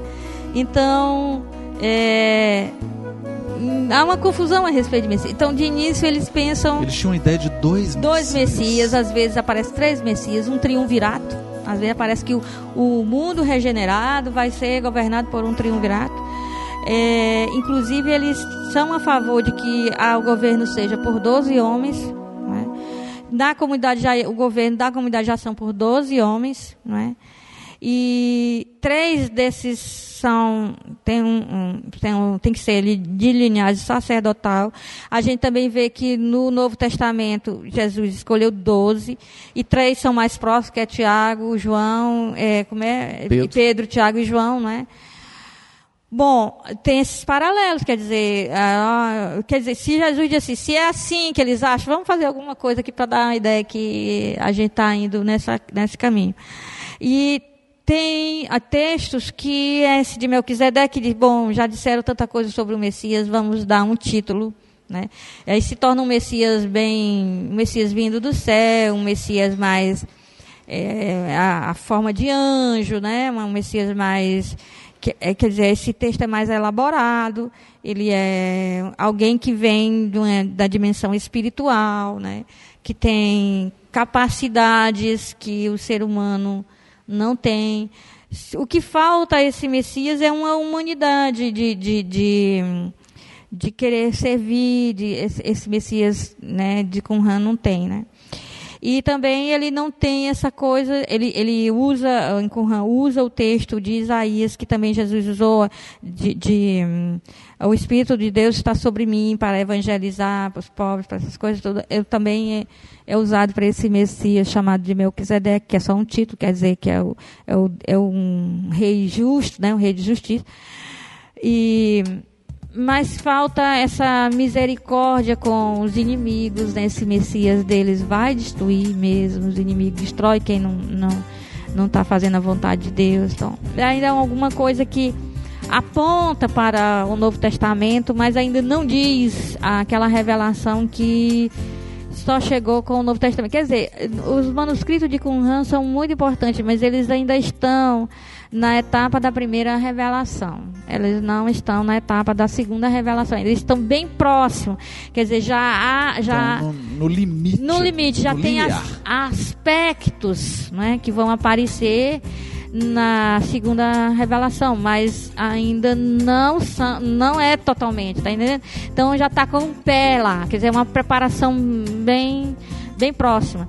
E, e por isso as pessoas confundem, acham que então Jesus esteve lá e que, mas o que há é uma preparação. Eles inclusive assumem isso, que eles estão no deserto se preparando, que eles estão preparando para a vinda desse Messias ou desses Messias.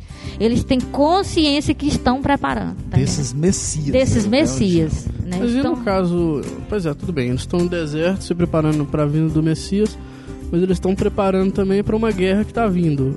Como é que fica eles isso? co- eu acho que coincide a vinda do Messias com a guerra. A vinda do Messias coincide com a guerra.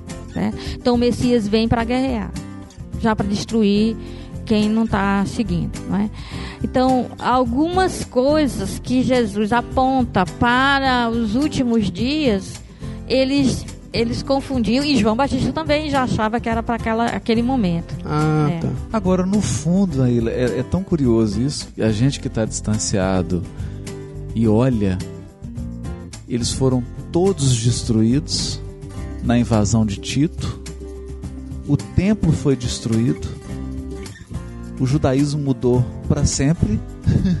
mudou como nunca depois dessa invasão do Império Romano. Então, o mundo acabou mesmo. De certo modo, o- pressentimento que eles tinham, tudo que eles estavam pressentindo da vinda, eles estavam sentindo o espírito de uma época e, e olha, é difícil dizer que não aconteceu, É. né? Pelo menos para nós, nós admitimos É. que o Messias veio mesmo, né? E- Ele é Jesus, e eles- o templo foi é. destruído.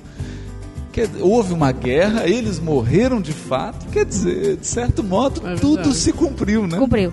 E Interessante que eles deram o sinal para se ver o que se o Messias tinha chegado ou não, ou pelo menos um de, o Messias de Davi, se tinha chegado ou não. Eles deram um sinal que foi o que eu, que eu li aqui no início, que ele disse assim, olha, o sinal para reconhecer o, se o Messias davídico chegou é céus e terras escutarão o seu Messias, não é? E aí, o que, o que, quais são os sinais? Ele vai, aí ele, ele diz que vai abrir os olhos aos cegos, vai, os coxos vão andar, tal, tal. Esse seria o sinal, certo? Sinal para reconhecer o Messias. Tá, aí João Batista, vamos agora para o Novo Testamento. João Batista é preso. E João Batista acreditava que Jesus ia começar uma guerra, aquela coisa toda, vai, agora é o fim. E Jesus fica, ah, meus seus inimigos, tal. Aí João Batista sabe só as notícias lá pelos discípulos, né, que vão visitar e diz assim, olha, não está sendo assim, você não disse que era assim, assim, ele não está fazendo isso não. Então, aí João manda os discípulos irem até Jesus e diz assim, peraí, você é o cara que, que realmente eu apontei e disse que era você ou eu devo esperar o outro porque não é você, porque você não está fazendo do jeito que eu falei que você iria fazer. Aí Jesus, sabe o que Jesus diz? E de dizer a João, os coxos dando, os cegos. Citando Isaías. Aí, pronto, esse texto de Isaías era o texto que o documento de Qumran diz: aqui, quando isso aqui acontecer, esses são os sinais de que o Messias chegou. Quer dizer, Jesus diz: faça o discernimento. Se você não já sabe quais são os sinais, dizer, mas se eu não tenho essa informação do documento de Qumran, eu digo assim, mas poxa, Jesus não, não respondeu, João ainda deixou João na dúvida. Não, Jesus não deixou João na dúvida. Todo mundo sabia que esses sinais de Isaías, os documentos de Qumran tinham dito, olha, na dúvida, se Olha isso acontecer, ó, esse é o sinal. E Jesus estava curando Pronto, curando- aí, aí Jesus disse assim: Bom, vai dizer a João o que está acontecendo. E aí, obviamente, está dizendo: João, o que, que você acha? Ou seja, você. Você está precisando mudar seus conceitos de Messias, né? é, você que está precisando mudar o conceito de Messias, porque os sinais do Messias que já foi dito e estão, estão acontecendo. Né, Então, nesse ponto aí também, quer dizer, se a gente não sabe, eh, quer dizer, a gente não entende a profundidade dessa resposta que Jesus mandou Dá dizer a João. É, certo? Bom, então, eh, não é necessário que Jesus tenha estado lá, nem Paulo. Não há como dizer se estiver ou não estiver a partir do documento de Qumran. Não dá para saber, certo? Eles não eles disseram que um texto da caverna encontrado na caverna 7, na caverna 7 só se encontrou textos em grego, tá? Então tem um texto lá, um pergaminho miudinho, pequeno, que tem cai, que você que sabe grego aí sabe que é, É, o, o- a partícula. é a partícula, né? Conjuntivo é e, e, né? Nosso, e, isto e aquilo, né? É, cai, que é usado demais em grego, né? No Novo Testamento. E na linha de baixo tem um- tem a as algumas letras que, é, que seria no português o N E S S, né? Aí então eles, bom, quem gosta de viajar, viajou demais e disse que ali seria uma passagem do Evangelho de Marcos e que menciona Jesus, que Jesus está vindo de Genezaré. Porque essas, essas letras, se você colocar é, Gué, aí fica Nossa. né, aí você coloca Gué antes e Nossa. Saré depois. Aí é uma forçação de barra. Aí é duro. Pois olha, que isso aqui ficou e ficou no mundo científico, provando que o Evangelho de Marcos foi escrito por esses membros da comunidade de Qumran e que eh, depois o cristianismo né, c- colocou lá algumas passagens falando em Jesus Cristo para para inventar esse mito cristão que nunca aconteceu, que Jesus nunca tinha acontecido é, nossa, nem. aí, Não, e usavam para provar, mas é ridículo. é muito frágil. Então ainda tem muitas pessoas hoje que dizem assim, mas foi encontrado um texto do Evangelho de Marcos. Eu disse, não, nunca foi encontrado um texto do Evangelho de Marcos. Eu não posso aceitar que um, um fragmento, que eu não sei nem de que texto é, que nunca conseguiram descobrir de que texto era, só porque tem um... um, um- um- letras. letras N, E, Mas S, S. assim, o alfabeto grego tem 22 letras. É claro você vai encontrar lá. NSS. bastante, O né? que, que, eu não posso deduzir que NSS É, seja muito. Genezaré. E não, não posso, mesmo que fosse o nome- a palavra inteira Genezaré, E ainda que fosse. não quer dizer que seja o Evangelho de Marcos. Então, esse tipo de coisa, como que aconteceu agora, que as pessoas, que foi esse, né, há pouco tempo, né, É, há apócrifo. meses, esse apócrifo que, que encontraram, um, seis linhas, né, é, as pessoas daí tiram conclusões que cientificamente, não é questão religiosa, cientificamente não dá para concluir. São esses cientistas, tipo aqueles lá do, do- da equipe, né? É, que quer fazer E- sensacionalismo. E, vira best-seller do New York Times. E é preciso dizer que um best-seller do New York Times é algo que vende no mínimo 1 milhão, 2 milhões de cópias. Alguns chegam a vender 10 milhões de cópias. Aí você faz um cálculo aí. Se o autor estiver ganhando 3 dólares por livro, ele embolsou 30 milhões de dólares. Ou seja, ele ficou milionário escrevendo sobre três, quatro linhas e as pessoas compram e piedosamente acreditam que isso é uma verdade e que muda a história do cristianismo. É, é, é uma- é quase surreal. Não, e ainda diz assim, e nos esconderam isso. Foi É. preciso esta pessoa. Não, aí vem uma teoria da conspiração, É, né? da com conspiração. ET, Mas- com NASA, com, e foi escondeu. É. É, é- é muito. É. Então, infelizmente, esse tipo. Eu acho, por isso que recentemente, né, há pouco tempo, fiz o curso, quer dizer, é, preparei o curso, assessorei o curso sobre os manuscritos do Mar Morto e o Novo Testamento, porque eu acho que depois que agora a poeira baixou um pouco e a gente pode agora ver as coisas com mais calma, principalmente eu como sou, é, como o pessoal diz, irmã de caridade, né, fica suspeita, como se tivesse defendendo postura religiosa católica. Então, eu acho que agora dá para. Porque houve muita defesa de postura religiosa, católica e protestante, judaica. Não é? Unido a postura que eu posso dizer religiosa científica, porque tem gente que tem a ciência como uma religião que tem dogmas que não pode ir contra e tem que ser daquele jeito e tal. Então, foi muita postura religiosa, inclusive a científica, né? É, com áreas de ciência, mas que foi, no fundo, uma postura religiosa. É, de pessoas que tratam a ciência como, como sendo um, um, tipo de religião, um corpus doutrinário que não pode. Com sacerdotes. Com sacerdotes que falam em nome é, da verdade. Em nome da verdade e tudo verdade mais. Verdade absoluta. Então, eu acho que houve muita influência numa pesquisa mais tranquila, da gente ver esses paralelos com honestidade e dizer assim, há coisas parecidas, né? Então foi um curso de 12 horas aulas para a gente poder ver algumas coisas, então que eu coloquei lá, tá aqui o texto de Qumran, traduzir para vocês, né? E, e aqui está a passagem do Evangelho. Vamos ver o que, que há de parecido com isso aqui, né? Agora, Ilha, é interessante também, porque você tinha comentado um outro aspecto, que há algumas evidências de que os textos de Qumran e eles mesmos circulavam. O que sugere que pessoas tiveram contatos com essênios, tiveram contatos com escritos ou não essênio do, do, do, do Mar Morto, mesmo sem ter feito parte da comunidade. Uma, uma das coisas, é porque é o seguinte, uma das controvérsias também é que é, nunca nenhum judeu teria morado ali, nenhum grupo teria morado naquela região. E que aqueles textos teriam ido parar ali para preencher 11 cavernas, 11 ah, grupos. Que beleza. Saíram dali. É bem plausível é, isso. saíram de dentro do templo de Jerusalém.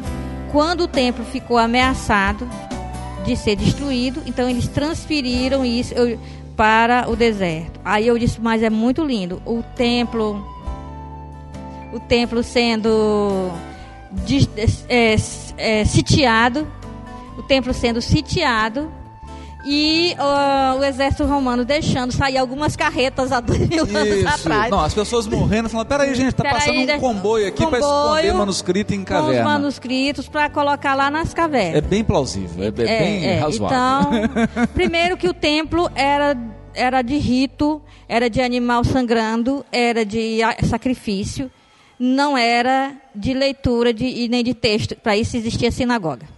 Sinagoga que era o setor do estudo, a casa de estudos. Não sei o que, que esses, esses documentos iam fazer no templo. Né? Segundo, eu não sei como é que eles saíram de lá com o templo sitiado, a cidade sitiada. Né? Porque enquanto a cidade não esteve sitiada, ninguém esperou que, que o templo fosse destruído. Não. O que se esperava é que Deus fosse protegê-los ali. Correr para o templo para serem protegidos. Bom, é, então, o, a, a, os documentos foram escritos em sua maioria, alguns podem ter sido escritos antes deles é, se direcionarem para lá, mas poucos.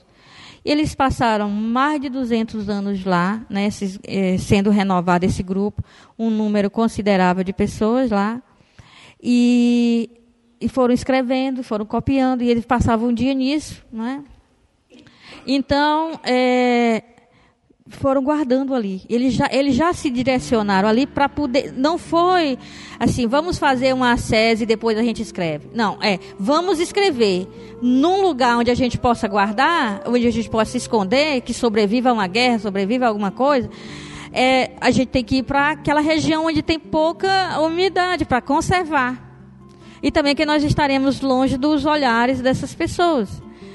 Então, eles se dirigiram para lá para escrever e não escreveram porque estavam lá. Pois é, é isso que é, é, é, até, não é, Aila? Não, não são os manuscritos que geraram a comunidade. É. É a comunidade que gerou os manuscritos. foram pra né? lá em Primeiro eles se função. transferiram para lá. Primeiro eles se transferiram organizaram. e, e tal. Então pessoas iam lá, passavam, tinham que passar esses três anos para saber se iam ficar definitivamente. Desistiu antes, pode levar a- aquilo que você fez, pode divulgar. N- n- não era proibido de se sair de lá. Eles já Agora- viviam lá como comunidade. viviam lá em comunidade, passaram mais de 200 anos essa comunidade existindo lá, não é? Então o que que acontece?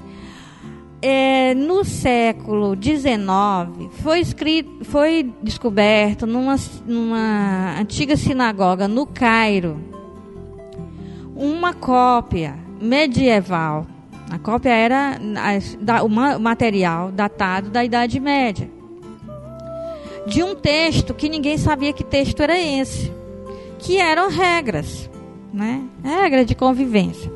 E o texto também explicava, falava de um mestre chamado mestre da justiça, só existe essa expressão só em Qumran, que é o fundador da comunidade dele. Eles não usam nomes, eles não dão dica de quem seja.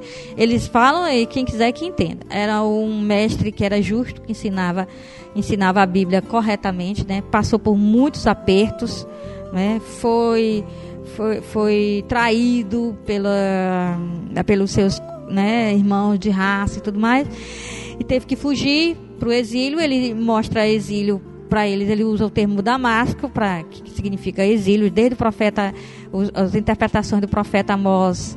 Né? É, quando tem Damasco, do profeta Amós, já, já, é, aí Damasco é usado para falar do exílio. Né?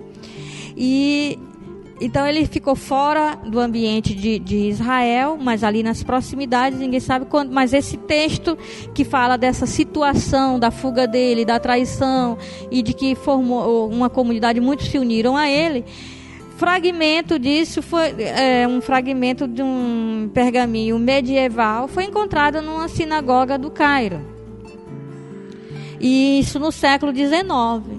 E então os estudiosos de que será isso? Será- Nunca tinha descoberto o que nunca que era Não isso. tinha ideia de, que- de quem seria esse povo, dessas pessoas, nem nada. Deram o nome de documento de Damasco, né? Ou, ou então Cairo Damasco, quer dizer, o documento encontrado no Cairo que, que fala o tempo todo em Damasco. E aí, bom, isso foi no século XIX, 1800 e pouco. Quando descobriram, em 1947, os documentos de Qumran, guardados há mais de dois mil anos, o que estava lá? O texto inteiro. Nossa. Da- daquele pedaço que descobriram lá no Cairo, estava o resto do texto. Quer dizer, Que aquele texto era só uma fantástico. parte lá no meio. O início todo faltava no texto do Cairo e o final. E aí eles descobriram um documento grande. Né? Que se chama agora cópia de Damasco de Qumran, é? Quer dizer, e antigo, mil anos, ma, ma, é, Mas anterior. anterior, mais de mil anos anterior à cópia que foi que encontrada foi no Cairo. encontrada no Cairo. Que mostra que os textos circulavam. Circularam, circulavam. que os os textos. essênicos fa- né, possivelmente É. tinham contato. Tinha faziam contato. As pessoas, eles dizem que as pessoas podem ir, podem visitá-los, podem. é, te- eles admitem que tem adeptos fora dali, que eles chamam os que estão nos acampamentos. Acampamentos são as cidades, é uma forma de falar das cidades. Olha. Então ele disse tem- havia membros da comunidade vivendo na sociedade comum, e- Comum. E, divulgando, divulgando as as ideias. ideias. Não deu conta de viver lá? Não tem problema, vai divulgar as ideias por aí. Vai divulgar em outros É, lugares. em outros lugares. Que coisa. Que é. É. muito como funcionam os mosteiros É, hoje, como né? Funciona, a pessoa não entrou- se adapta à vida monástica. É, e aí. Mas ela fica vinculada, É, a uma- vinculada. A, uma instituição e fazendo os trabalhos Isso de evangelização. É, né? É. Pois é. Coisa sensacional. Aí, e, e nesse curso que você está fazendo, né, tá, tá bem. Não, eu tô, eu tô me ouvindo. Tá. Ah, tá. Não, claro que é você porque tá eu tô, eu tô, ouvindo. eu tô me ouvindo, tô falando baixo.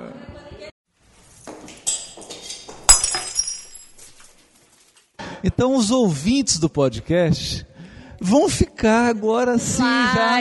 Com as- os A resumos. gente está aqui olhando para o mar, em Fortaleza, É, com a irmã Ilha, ela vai me passar o curso filmar- Manuscritos do Mar filmar um curso Morto. desse com, com, com a Ilha, né? Quem sabe? É, não, exatamente. Esse curso tem que Então, ser eu, divulgado. eu sempre coloco tudo que eu pesquiso, eu, eu jogo na internet, eu jogo no YouTube, eu, eu coloco os, te- os resumos, as coisas. As pessoas pedem, eu, eu- sabe, uma vez um- uma pessoa me hum, chegou perto de mim e disse assim: quanto é o seu PowerPoint? Eu, quanto como? É porque você vende? Eu disse assim: não, não vendo. Ele disse: é, realmente tem alguns estudiosos que não vendem o, o PowerPoint, né? Eu falei: não, eu não vendo não, porque você está querendo, eu vou- eh, traz um pendrive. Ele disse: ah, você vai, vai me dar o, o seu material, os seus PowerPoint? Eu falei: vou, eu não vendo porque eu vou te dar. Aí ele foi e disse assim: ai, que maravilha, correu para ir buscar. Aí eu fui e disse assim: gente, eu peguei o microfone, quem quiser o PowerPoint, era o intervalo, né? Vem pegar aqui. Aí essa mesma pessoa chegou e disse assim, que era de uma universidade secular, disse assim, mas você também vai dar para eles? Eu disse, claro, eu vou jogar para todo mundo.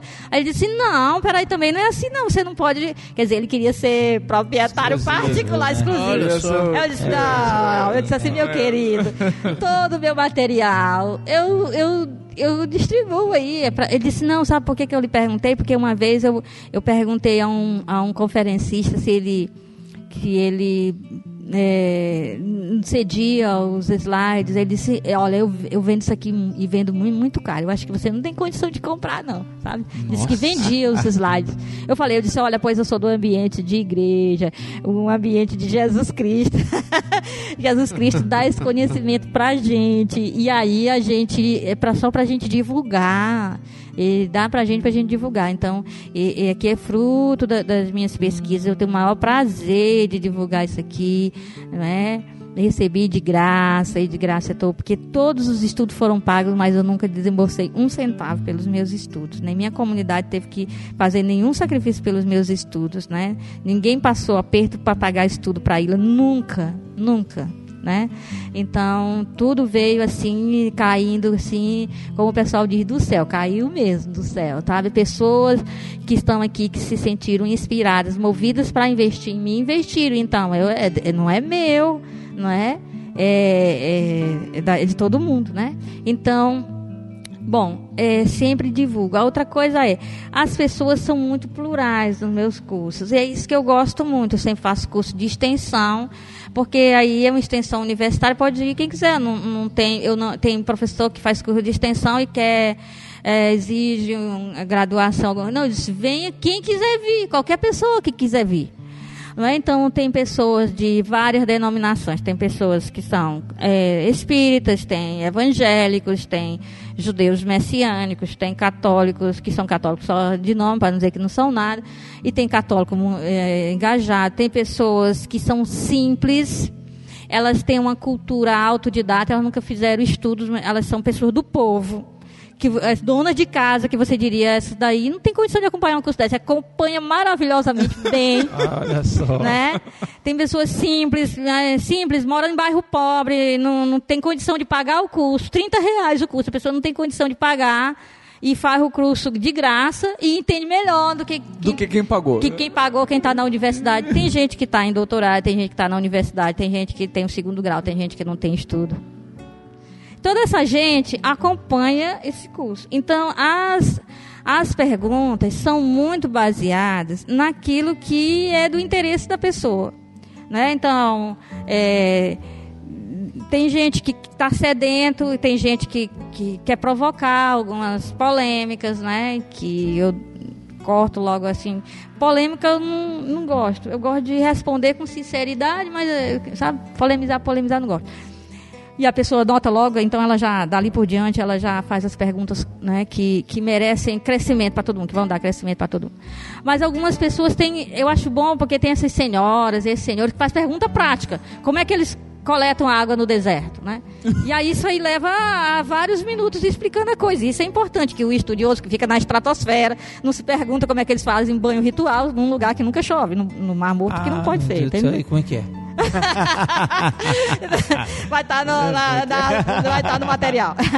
E pessoas mais simples, pessoas que dizem assim, olha, eu vim para esse curso, mas é que eu gosto muito dos seus cursos, mas eu não sei o que é manuscritos é, do Mar Morto. A única coisa que eu sei desse seu curso é o que é Novo Testamento, do que está na emenda. Eu não entendi nada do objetivo do curso, não entendi nada. Não sei nada. Eu não sei nem pra que esse curso. É, mas eu, eu gosto do que você fala e eu tô aqui. Aí, então, a pessoa vai sendo O duro é instruída. quando a pessoa fala assim: Eu não sei o que é manuscrito, não sei o que é mar morto. Não sei para que, que isso tem a ver com o Novo Testamento. E outra coisa, acho que não tem que ir lá aprender. É. Isso, é, isso é o pior. É, mas aí. é. E essas pessoas são ótimas porque elas ficam admiradas e elas acompanham e acabam acompanhando, né? Então é uma turma bastante plural. Eu sempre acho que vai menos pessoas. Primeiro começou com a sala. A sala que cabe 30 pessoas. Aí não deu certo. Tive que. é, no- eu disse, nunca mais faço curso na sala de aula. Vou ter que ver com a faculdade o mini auditório. Então, o mini auditório cabe assim, mais ou menos 100 pessoas. Então, pedi o mini auditório.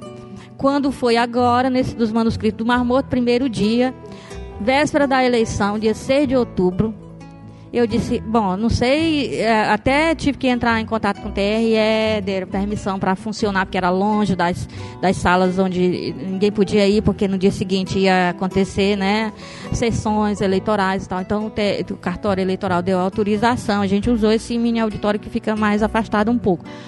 Só que foi gente demais. Quer dizer, de, de um curso para outro, a- aquela divulgação, ó, assim que a pessoa Boca vai boca, falando. Boca a boca. É.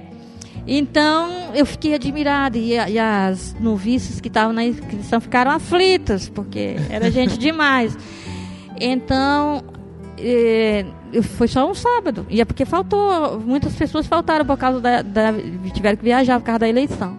Então, no segundo encontro já foi no auditório grande para 250 pessoas. Não tinha as 250 pessoas, né? Tinha algumas vagas, mas pouquíssimas. Então, assim, as pessoas ficam sedentas porque é um outro jeito de de estudar o Novo Testamento. Não é aquela coisa que a pessoa está acostumada a ouvir sempre na sua igreja, no seu movimento, no seu grupo religioso, ou mesmo na universidade. Então, tem gente que é da área de história, fica admirada. Teve um, um congresso aqui que eu fui apresentar alguma coisa de um dos documentos de Qumran. É, me chamaram aí e tal. E eu fui. E as pesquisadoras, das doutoras aí da área de história, aqui da universidade, é, ficou admirada da outra universidade, né?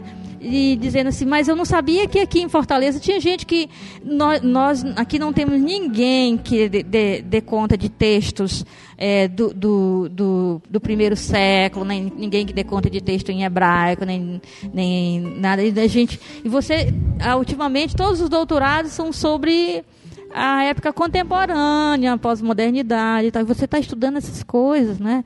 Ficar admirada. Então, vem muitos alunos da área de, de história, os cursos valem com créditos complementares para a área de humanidades, porque é de letras, de história, de filosofia, de, e aí vai, né?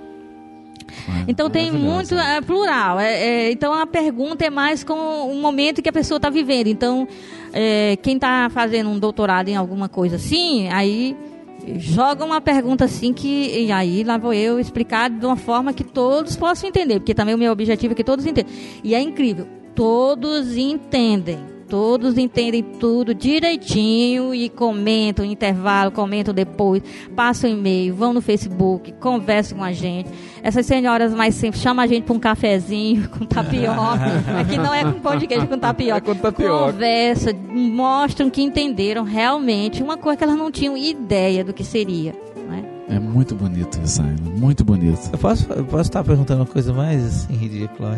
Essa aquela, eu acho até que teve um comentário, aquela história que Jesus é casado com Maria Madalena. Isso tem a ver com, com, com, com, alguma coisa relacionada a, a, a manuscritos também? É outra, aí é outra descoberta que é em Nag Hammadi, no Egito, que são textos cristãos gnósticos. Então é outro É outra coisa, ou seja, É outra a gente coisa, não mas pode a misturar isso É. daí, porque a gente que não sabe. É. É, senão a pessoa vai imaginar que isso tem a ver com o manuscrito do não, Mar isso é um outro achado, né? pró- Próximo da mesma época, porque te- teve muito, tiveram muitos achados, né? Quer dizer assim, houve No- assim, uma abertura de, de grutas, uma abertura de grutas, assim, é, em pouco período de tempo, coisa assim, em, em mais ou menos 50 anos, as grutas foram abertas, as coisas foram, As tudo pedras falaram. falaram assim, gritaram, né? Então foi um achado, né? é, tem um antigo é, bispo chamado Irineu, Irineu que era bispo de Lyon, que ele menciona que dentro do cristianismo teriam muitos gnósticos aderiram ao cristianismo e fizeram um cristianismo à parte, né? um cristianismo bem dentro das filosofias gnósticas. Não é? E bem desencarnado do mundo, bem na, na estratosfera, bem intelectualizado, né? e que se contrapunha àquela aquela corrente que desde o início estava vindo do, né, de Jesus, de Paulo e etc e dos apóstolos. Bom, então aí ele menciona esse grupo num livro chamado Contra as Heresias, né, Diversos Hereges. É porque ele considera uma heresia. É, considera uma heresia. Aí ele menciona, mas nós mesmos nunca, hum, será, acontecer com esse, com esse pessoal. Bom, então uma das coisas foi lá em Nag Hammadi, no Egito, encontraram evangelhos, né, aqueles se, é, textos que se autodenominam evangelhos, evangelho de Tomé, evangelho de Maria Madalena, evangelho de, de Maria, mãe de Jesus, evangelho de Paulo, evangelho de Pedro, evangelho de Filipe, e vários, vários evangelhos que eram desconhecidos, não é? E que são mais ou menos lá do, do século III, século IV, né, também. É, possivelmente, né? Então, as cópias são mais ou menos disso. E não sabemos se, a, se são. Quer dizer, o material é dessa época, porque o que a gente tem que fazer é, quando encontra, é testar o material carbono 14, é de tal época. Mas a ideia, a letra, veio da cabeça de quem quando, né? Aí é outra coisa. Que Para saber tem... se é cópia ou não. É, para saber se é cópia ou não, se é cópia antiga, se é cópia recente, né? Então, como são textos desconhecidos, tem aí toda uma, uma coisa aí que nas pesquisas. Então, é, um curso sobre comparar esses, esses textos gnósticos com o Novo Testamento como nós o temos, aí é uma outra coisa.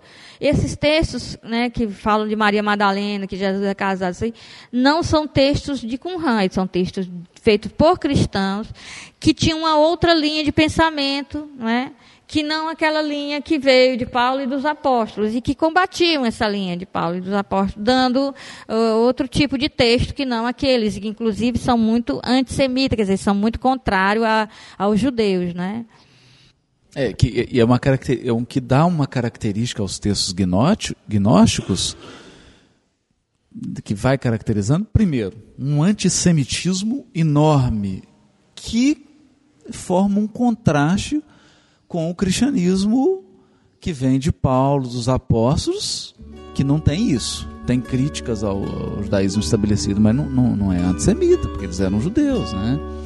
Então, uma, outra coisa, uma visão do mundo material como um degredo, como uma coisa horrível, negativo, tudo ligado à vida tudo. física é É negativo, é, o mal, é é a mal. sombra. Quer dizer, é, um, é uma doutrina muito diferente, né? É, que a dimensão espiritual estaria vinculada a. Quer dizer, qual é o ser humano espiritual? É o, ser, mais espiritual, mais assim, evoluído espiritualmente, falando na linguagem de vocês.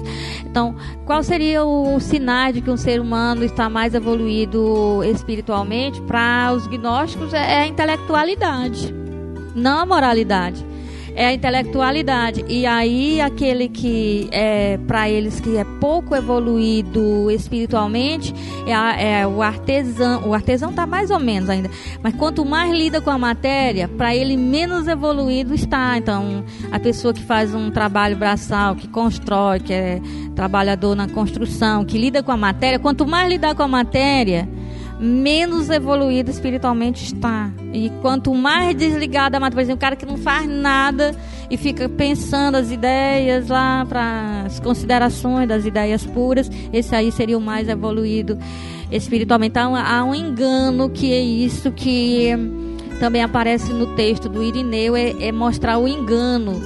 Porque para esses cristãos gnósticos, Jesus nunca esteve próximo de leproso, nem de prostituta, nem de dessas pessoas altamente materiais e pouco evoluídas espiritualmente.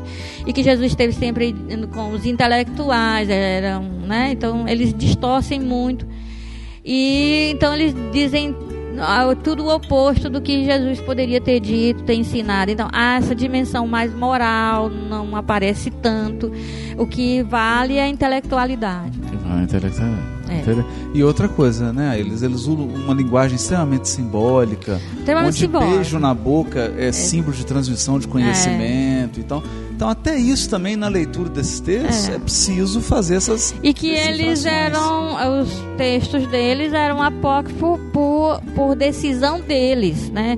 Quer dizer, era só para os iniciados, não era tornado público, eram textos que eles tinham para os, os próprios de uso interno, não era para circular.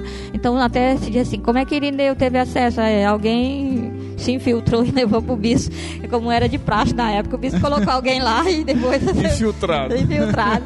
Era assim que se resolvia algumas coisas para saber como é que os gnósticos pensavam. E o bispo mandava alguém se infiltrar lá e se infiltrar e depois voltava para o palácio do bispo e para contar o que que era.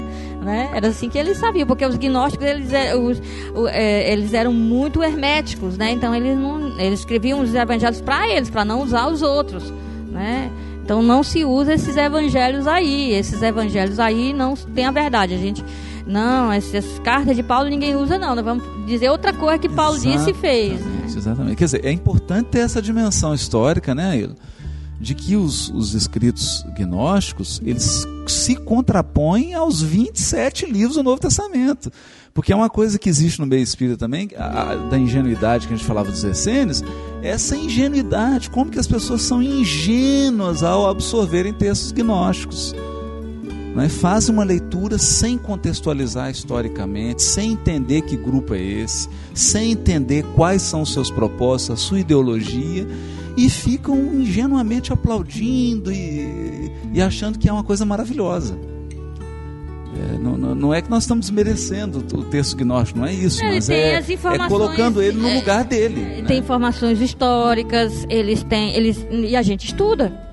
Não, qualquer coisa a gente pode estudar e deve, é para ajudar a compreender. Agora, a postura de quem estuda é uma postura crítica. A, a postu- a postura de, de- de realmente de aprender com esses textos, pode ser é, o que forem, é, é uma postura de quem, de quem quer ver a coisa de forma crítica, não é? Então a gente tem uma postura é, é, de, de, de não engolir tudo, de não é, não é uma coisa que acontece muito hoje em dia que é substituição de conhecimento. Eu hoje sei uma coisa, aí eu leio outro livro, aí eu substituo o que eu aprendi por aquilo que eu não é de avaliar, de avaliar contexto, de avaliar polêmica, de avaliar né, várias situações e aquilo que tiver para de, para informar, para a gente ver que o, o cristianismo também era plural, né? que tinha uns da linha bionita que estavam querendo transformá-lo simplesmente num judaísmo e estavam de uma linha mais. O que eu acho interessante é que Paulo se situou bem no meio. É, nem é só judaísmo, para repetir ritos judaicos e aquilo que estava, nem é gnosticismo, nem é totalmente tão grego assim. Então, é algo para a humanidade toda e que pode ser dito nas diversas culturas, de diversos modos e tal. Então, ele soube situar-se nisso. Nesse Então, ponto do meio. do né? meio. Então, porque do mesmo jeito que, te- que houve gente judaizante, que São Paulo critica, que são os abionita, tem os helenizantes também. Exato. Tem os Que- que, que helenizantes culminam nos, nos gnósticos. que combinam nos e hoje gnósticos. também, viu, Aila? Hoje também. Hoje tem esses grupos. Tá entendendo? Então, foi. Por que, que rejeitam cartas de Paulo? Por que, que rejeitam é, o, o Novo Testamento? Porque esses textos vão batem com aquela postura hele- helenizante, gnóstica, da mesma forma que bate contra os judaizantes também, não é? Então eles não aceitam, eles não aceitam. Então eles vão dizer que Paulo escreveu um evangelho, outras cartas, outros evangelhos, outros textos, né? que Atos de Paulo, outros, outras coisas Paulo fez que não é aquilo, né? Então é mais ou menos isso. É isso aí, pessoal. Uma conversa deliciosa. Mais uma vez, de frente pro mar. É uma pena que nós vamos tirar uma foto dessa vez, vamos levar uma foto pra vocês. A gente, eh, da outra vez, prometeu, nós prometemos o vídeo e não colocamos. Aí vamos ver se a gente pega. É, vamos ver se a gente faz um videozinho aqui pra vocês dessa brisa do mar maravilhosa que entra na sala aqui, a gente vê esse marzão lindo, verde. O pessoal vai Ceará. sentir um, um- um certo eco, talvez, assim, na, na gravação, né? Já que é porque a gente está numa sala aqui, na antessala da biblioteca, ah, sim, né? é. Não, mas eu acho que não, não vai não, acho É? que não dá não. E tem o sino também, que bate Ah, sempre. eu esperei ouvir o Chama- sino hoje de manhã, não ouvi, velho. É, mas tocou, viu? Pois é, só. Tocou. Você escutou, Haroldo? Eu fiquei com sono assim não acordei de jeito nenhum. Bom, eu tô aqui com. ah, Agora sou eu que você. Eu aqui a irmã, e ele está aqui com a Haroldo. o Thiago Franklin e o Júlio Conrad. E eles são os monges muito bem comportados. eles são bem comportados, só que eles ainda estão na Idade Média. Então eles acham que o despertar é às 9 horas e é 5 e meia. Olha só. Olha só. Eu, eu fiquei. Nossa, aconteceu. Aí eles Não, é- é despertaram bom na falar isso, né? hora. Né? Vamos falar que nós tivemos que acordar às 5 e meia, tomar café, café. fazer as pressas 6 horas, É. tomar café às 6 e meia. Eu, eu Exatamente. acordei por duas vezes só, acho que só o espírito sentava na beirada da cama e, e, e eu, e eu- sabe o que eu tava imaginando? Ansioso pra, pra tocar, né? Com medo de perder o, o, o sino. Aí eu sentava na cama e olhava de uma janela assim e já via que tava todo mundo lá rezando já. E aí eu falava assim, eu perdi o negócio, aí Não, voltava a mas, dormir. mas- mas literalmente você perdeu. E o Tiago, que não suportou a vida monástica e dormiu no meio da manhã. Dormiu Ah, não. isso foi Ah, verdade, mas o Tiago tava com a garganta aí. Eu, eu vou estou, defender. eu, eu tá? tenho, eu tenho, Quase não falou aqui no- nesse coisa. É, mas eu tenho as minhas desculpas que eu estou com a garganta É. muito inflamada. É. Tô tomando uma tonelada de remédio e aí Foi já viu, muito né? bem, gente. E tô muito feliz com a vinda desses três aqui pra casa, né? Com tanto tempo junto, que nós nunca temos esse tempo Nossa, juntos. cara, Eu acho que esse pode ser, não ficou assim tão leve, né? não ficou tão leve quanto o, o outro, que foi mais questão de estudo mesmo, mas é uma coisa muito importante para é, é a gente poder entender o Novo Testamento, sabe? Às vezes sai muita coisa na, na mídia, a gente não sabe o que escolher. Não é tudo que tiver no, no Google sobre Qumran que você deve né, a, a ter como uma verdade científica, não é?